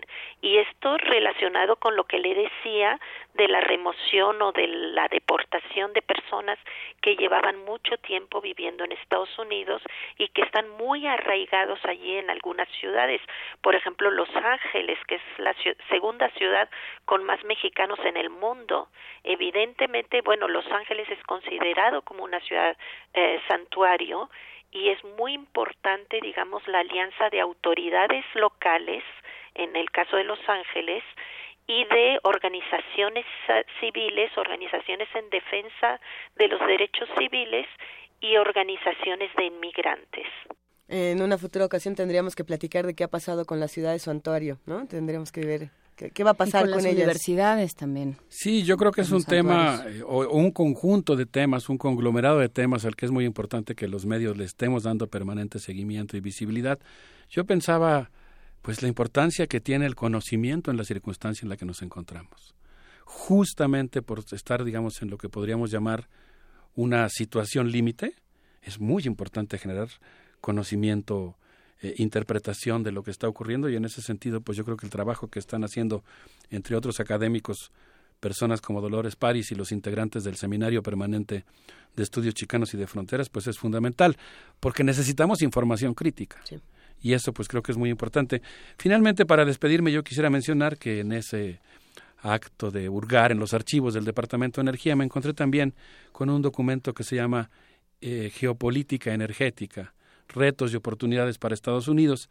Y en ese documento el Departamento de Estado, que también le pasaré por la tarde a Nuche, porque ahora me voy corriendo a dar clase, eh, se menciona que Estados Unidos, gracias a las nuevas tecnologías de detección sísmica 3D, a la, a la perforación horizontal y a la fractura hidráulica ha aumentado su capacidad de producir petróleo. Estados Unidos está a punto de convertirse en uno de los principales exportadores de petróleo del mundo.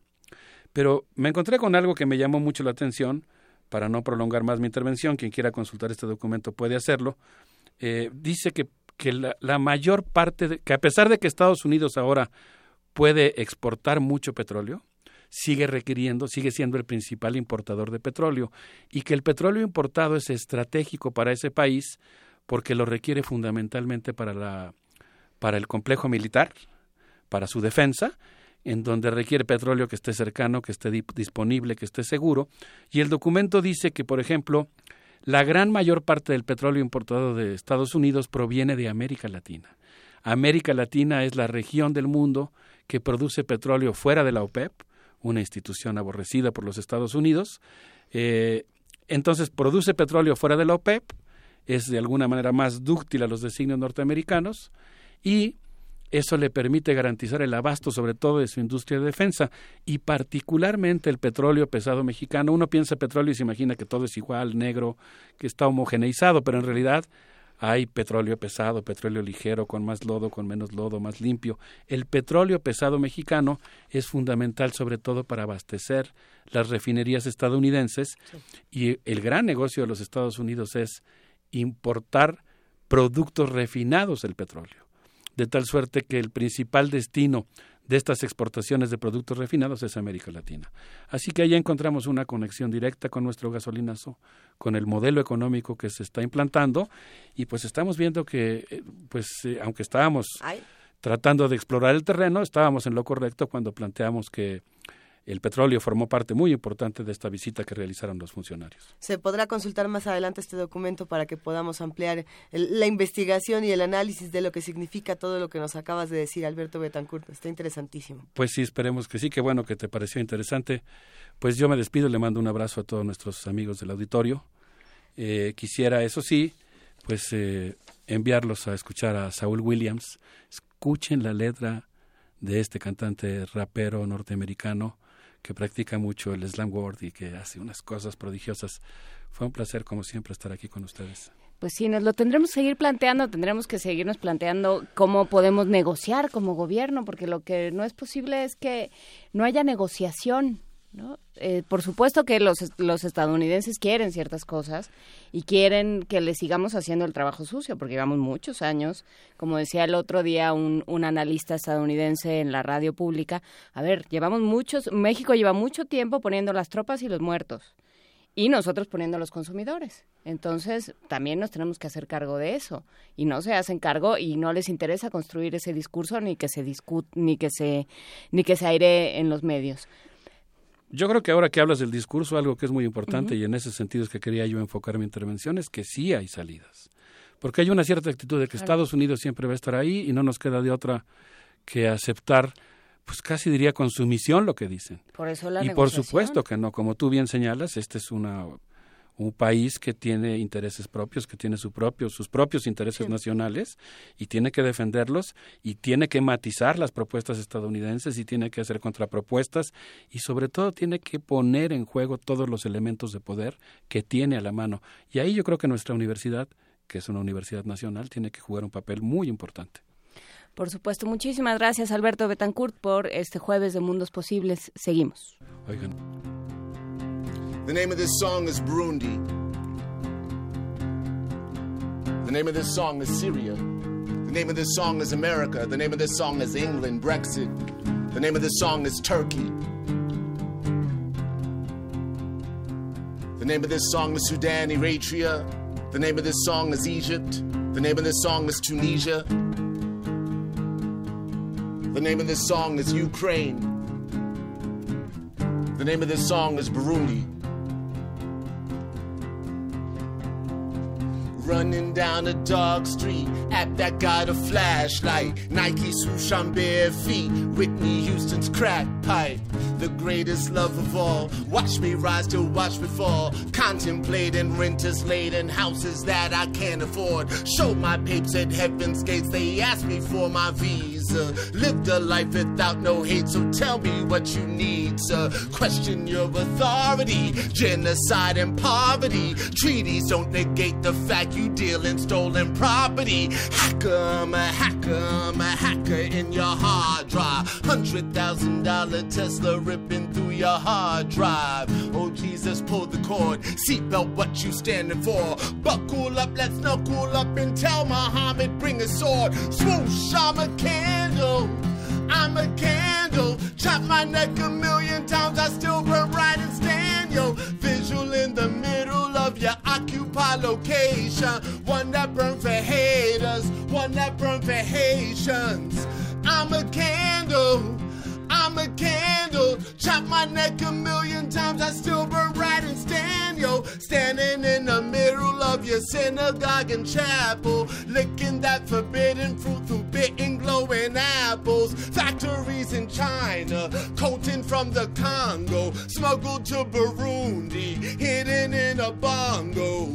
We beat a mighty drum, changes go before they come. Guns and ammunition, pay tuition for the desperate young. Hacker, I'm a hacker, I'm a hacker in your hard drive. Hate ain't no security, I'm hacking. 9 de la mañana con 47 minutos. Este fue Saúl Williams. Yo no sé si esto a mí de pronto esto del slam poetry no me hace muy feliz, pero, pero es un problema mío, claramente.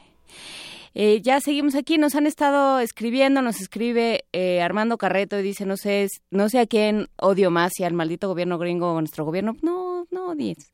Mejor vamos todos a trabajar.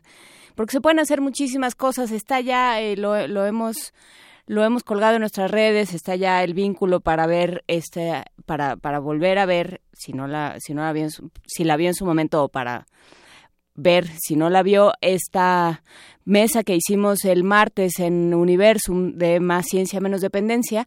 Y eso fue muy interesante el, pensar desde, el pensar nuestra relación con Estados Unidos, cómo se ha ido construyendo la responsabilidad que llevamos los mexicanos, no solo por supuesto desde el gobierno, sino también desde el Estado, que somos todos. Lo que propone Edgardo Buscaglia de manera muy provocadora y muy eh, vehemente sobre lo que debemos hacer los ciudadanos para pedir cuentas, para utilizar nuestra capacidad de auditoría, para fiscalizar cómo se están ejerciendo nuestros impuestos, lo que propone también la doctora Claudia Maya, economista del, del Centro de Investigaciones sobre América del Norte, para también para trabajar mejor con el gasto social y qué hacer con él. Por supuesto, lo que se tiene que hacer en términos de ecología, de codependencia, porque lo que plantea Rurik List, que es ecólogo y que ha trabajado el problema de la frontera, es somos codependientes, esto que decía Pepe Franco, trabajamos unos con otros porque si no no hay manera, ¿no? Las, las especies, los lobos no distinguen en fronteras. Entonces, bueno, es interesante ver que, cómo se puede ver desde ahí y por supuesto también cómo se puede ver desde la historia, que es lo que plantea el, el doctor Lorenzo Meyer. Siempre es una ventaja además escuchar a gente inteligente que puede, que, que, puede hablar de diversos temas, que puede hablar de historia, que puede desahogar preguntas tan complicadas como todavía es posible el materialismo histórico, que le preguntó a alguien, o eh, a la, a la doctora Maya, sí todavía eh, vale la pena nacionalizar industrias, qué pasa con el petróleo. Y lo que me decía la doctora Maya es, por supuesto, que hay que hablar porque todavía nos pueden quitar muchas cosas. Entonces, bueno, pues eh, seguimos, seguimos en estas discusiones. A, ábranle la puerta a al conocimiento, a las conversaciones y a la opinión de los otros, que siempre nos viene muy bien y mientras no odien a nadie. Eh, dice Ike Tecuani que si siguen las curadurías musicales, el doctor Betancourt merece un espacio, pero después de mañana, que es viernes de complacencia, así que Tecuani parece que nos pusimos de acuerdo. Justamente lo que yo iba a decir es que en la curaduría de mañana les toca a ustedes. Entre hoy y mañana pueden enviarnos su, sus canciones con una brevísima eh, introducción, por qué sí, por qué no, la pueden mandar por escrito, ya nosotros la leemos, nos reservamos el derecho de, por supuesto, eh, buscar aquellas eh, opciones musicales que sean un poco más acordes al espíritu de, de la música de Radio UNAM, pero... ¿A qué te refieres con eso, Juan? A la curaduría que vamos a hacer todos, Luisa. Y entonces, cada quien díganos qué quiere escuchar mañana en primer movimiento y pueden volverse ustedes los curadores de los viernes. Pero díganos por qué. ¿No? Que nos digan por qué. Pues yo digo que sí, ¿no? Ya, a ver, y que Tecuani es tu momento. Piensa, siéntate, ten un momento de calma y de silencio, sin gifs y sin memes, y piensa dentro de, de tu ser qué es lo que quieres escuchar mañana. Mándanos. Es que yo ya podría un ponerle una canción a cada uno de los radioescuchas. Mira, Pues por sí, pero ejemplo, mejor que sea la que ellos quieran. a R. ¿no? Guillermo yo le pondría una este, de música latinoamericana, eh, no sé, porque siento que le gusta la música en español, ¿no? Ujú. Andrea González le pondría Collective Soul porque le gusta mucho Collective Soul. A Miri Sack le pondría Serrat que le, siempre la conmueve. Y así de uno en uno ya los vamos conociendo, ya sabemos cuáles son sus, sus gustos, pero mejor que nos Con los más cuenten. razón, sorpréndanos. Pero por lo pronto, la curaduría musical del día de hoy le tocó a Ricardo Peláez. Vamos a escuchar de Cristina Branco, Siete pedazos de viento. programamos cantantes portuguesas. Esta pieza es de Cristina Branco, cantante portuguesa también. Verán que hoy escucharán que hoy estamos con, con este país de entrada. Eh, escucharán también la dulzura de la voz de Cristina Branco y sus siete pedazos de viento.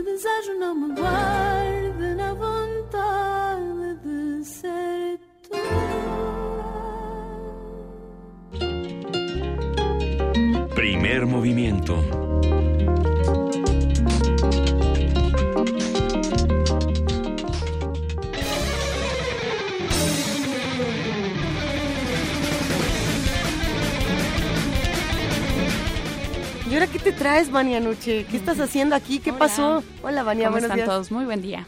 Ay, sí, muy seria llegas a saludar. No. De que nos ha regañado toda, todo el programa, a nosotros, a los radioescuchas. Ahora no tanto. No. Ahora no. fue tanto. Oye, Vania, ¿qué va a pasar hoy en Radio UNAM? ¿Cómo va todo? ¿Ya viene Calmecali? Ya viene Calmecali. Hay mucha información, mucha programación en Radio UNAM y por el 96.1 de FM, justamente quédense con Calmecali a las 10 de la mañana. Hoy será la primera conversación con el maestro Pedro Hernández Luna, él es hablante de la lengua celtal. No se lo pierdan, es una, una interesante conversación. Nos va a hablar sobre eh, la comunidad autogestiva. Va a estar muy interesante. Es la primera parte, así que sintonicen el 90. Bueno, quédense con nosotros, mejor dicho. Y borramos fronteras a las 12 en Sin Margen con Luisa Iglesias. Más tarde, Parvadas de Papel a las 4 desde la Feria Internacional del Libro del Palacio de Minería. ¿A quiénes les toca hoy? Hoy conducen El Perro Muchacho y Mario Conde. Va a estar muy divertido. No, Así pues que, así sí. bueno, todos los días está muy divertido y muy interesante, así que sintonicen el 96.1 de FM a Yo las nomás 4 te de la digo, tarde. Ayer fue miércoles de, de Luises. Ah, Entonces, eran Luis y Luisa, pero además todos los invitados se llamaron Luis por alguna razón. Entonces, Excelente. Estuvo bueno. Estoy segura que el perro muchacho y Conde nos van a deleitar esta tarde. Siempre, y con todos los invitados que están programados para el día de hoy. Recuerden escuchar el podcast. Si se perdieron alguna emisión, los encuentran en el apartado a la carta en nuestro sitio de internet www.radiounam.unam.mx. Ahí están disponibles todos. Y eh, para, bueno, para los que todavía no alcanzan a sintonizar eh, por el reproductor de Radio UNAM, ya estamos trabajando en ello, no se desesperen por favor. Recuerden que en TuneIn también estamos eh, disponibles para que nos escuchen a través de ambas frecuencias. Y que tengan un excelente día. Los ganadores de los regalos, por favor, vengan por sus regalos. Que tengan un gran día. Gracias, Vania Nuche. Un gran Buen día. día. Ya nos vamos, Juana Inés de esa. Ya nos vamos, Luisa Iglesias. Recuerden que mañana vamos a tener música, vamos a tener radioteatro, ya estamos planeando una maravilla. Vamos a hablar de Suecia, vamos a hablar de tantas cosas. Escúchenos mañana a partir de las 7 de la mañana. Muchas gracias a todos los que hicieron posible este programa. Muchas gracias a Ricardo Peláez, quien va a ser nuestro curador de ciertos días de la semana. Y nos, nos despedimos con Meu Amor de Longue, o de Longue. Ajá. Raquel de Raquel Tavares. Excelente. Pues muchísimas gracias, querida Juana Inés. Un abrazo a Ricardo Peláez. Le agradecemos por esta curaduría musical.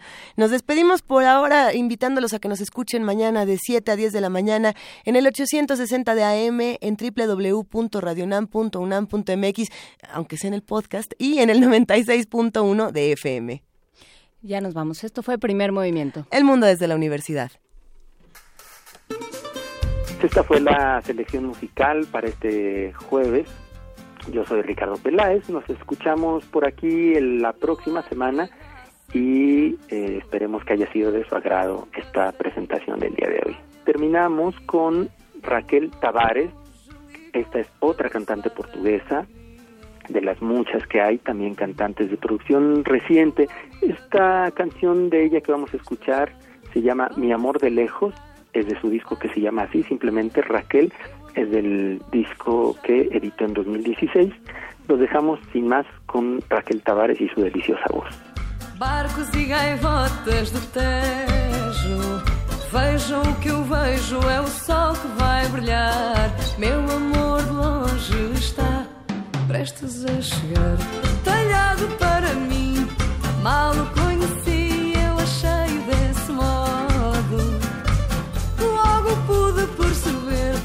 fado que ia ter Por ver nele o fado todo Chega de tragédias e desgraças. Tudo a tempo passa, não há nada a perder. Meu amor de longe voltou só para me ver.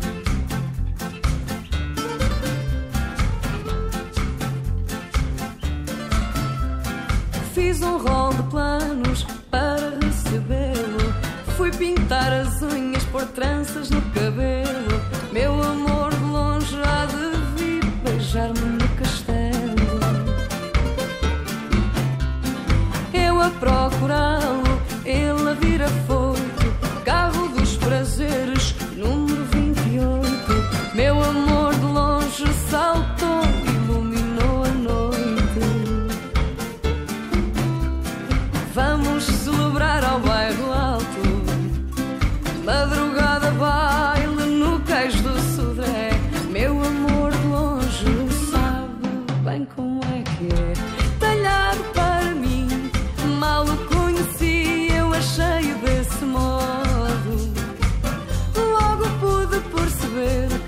lado que ia ter por ver nele o fado todo.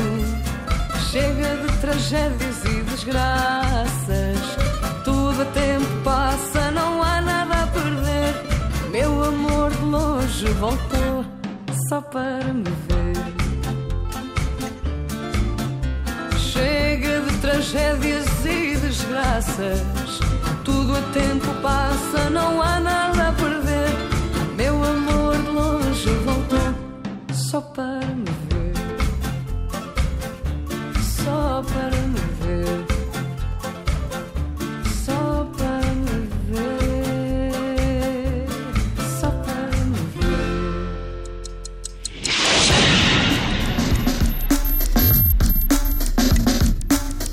Radio UNAM presentó Primer movimiento. El mundo desde la universidad.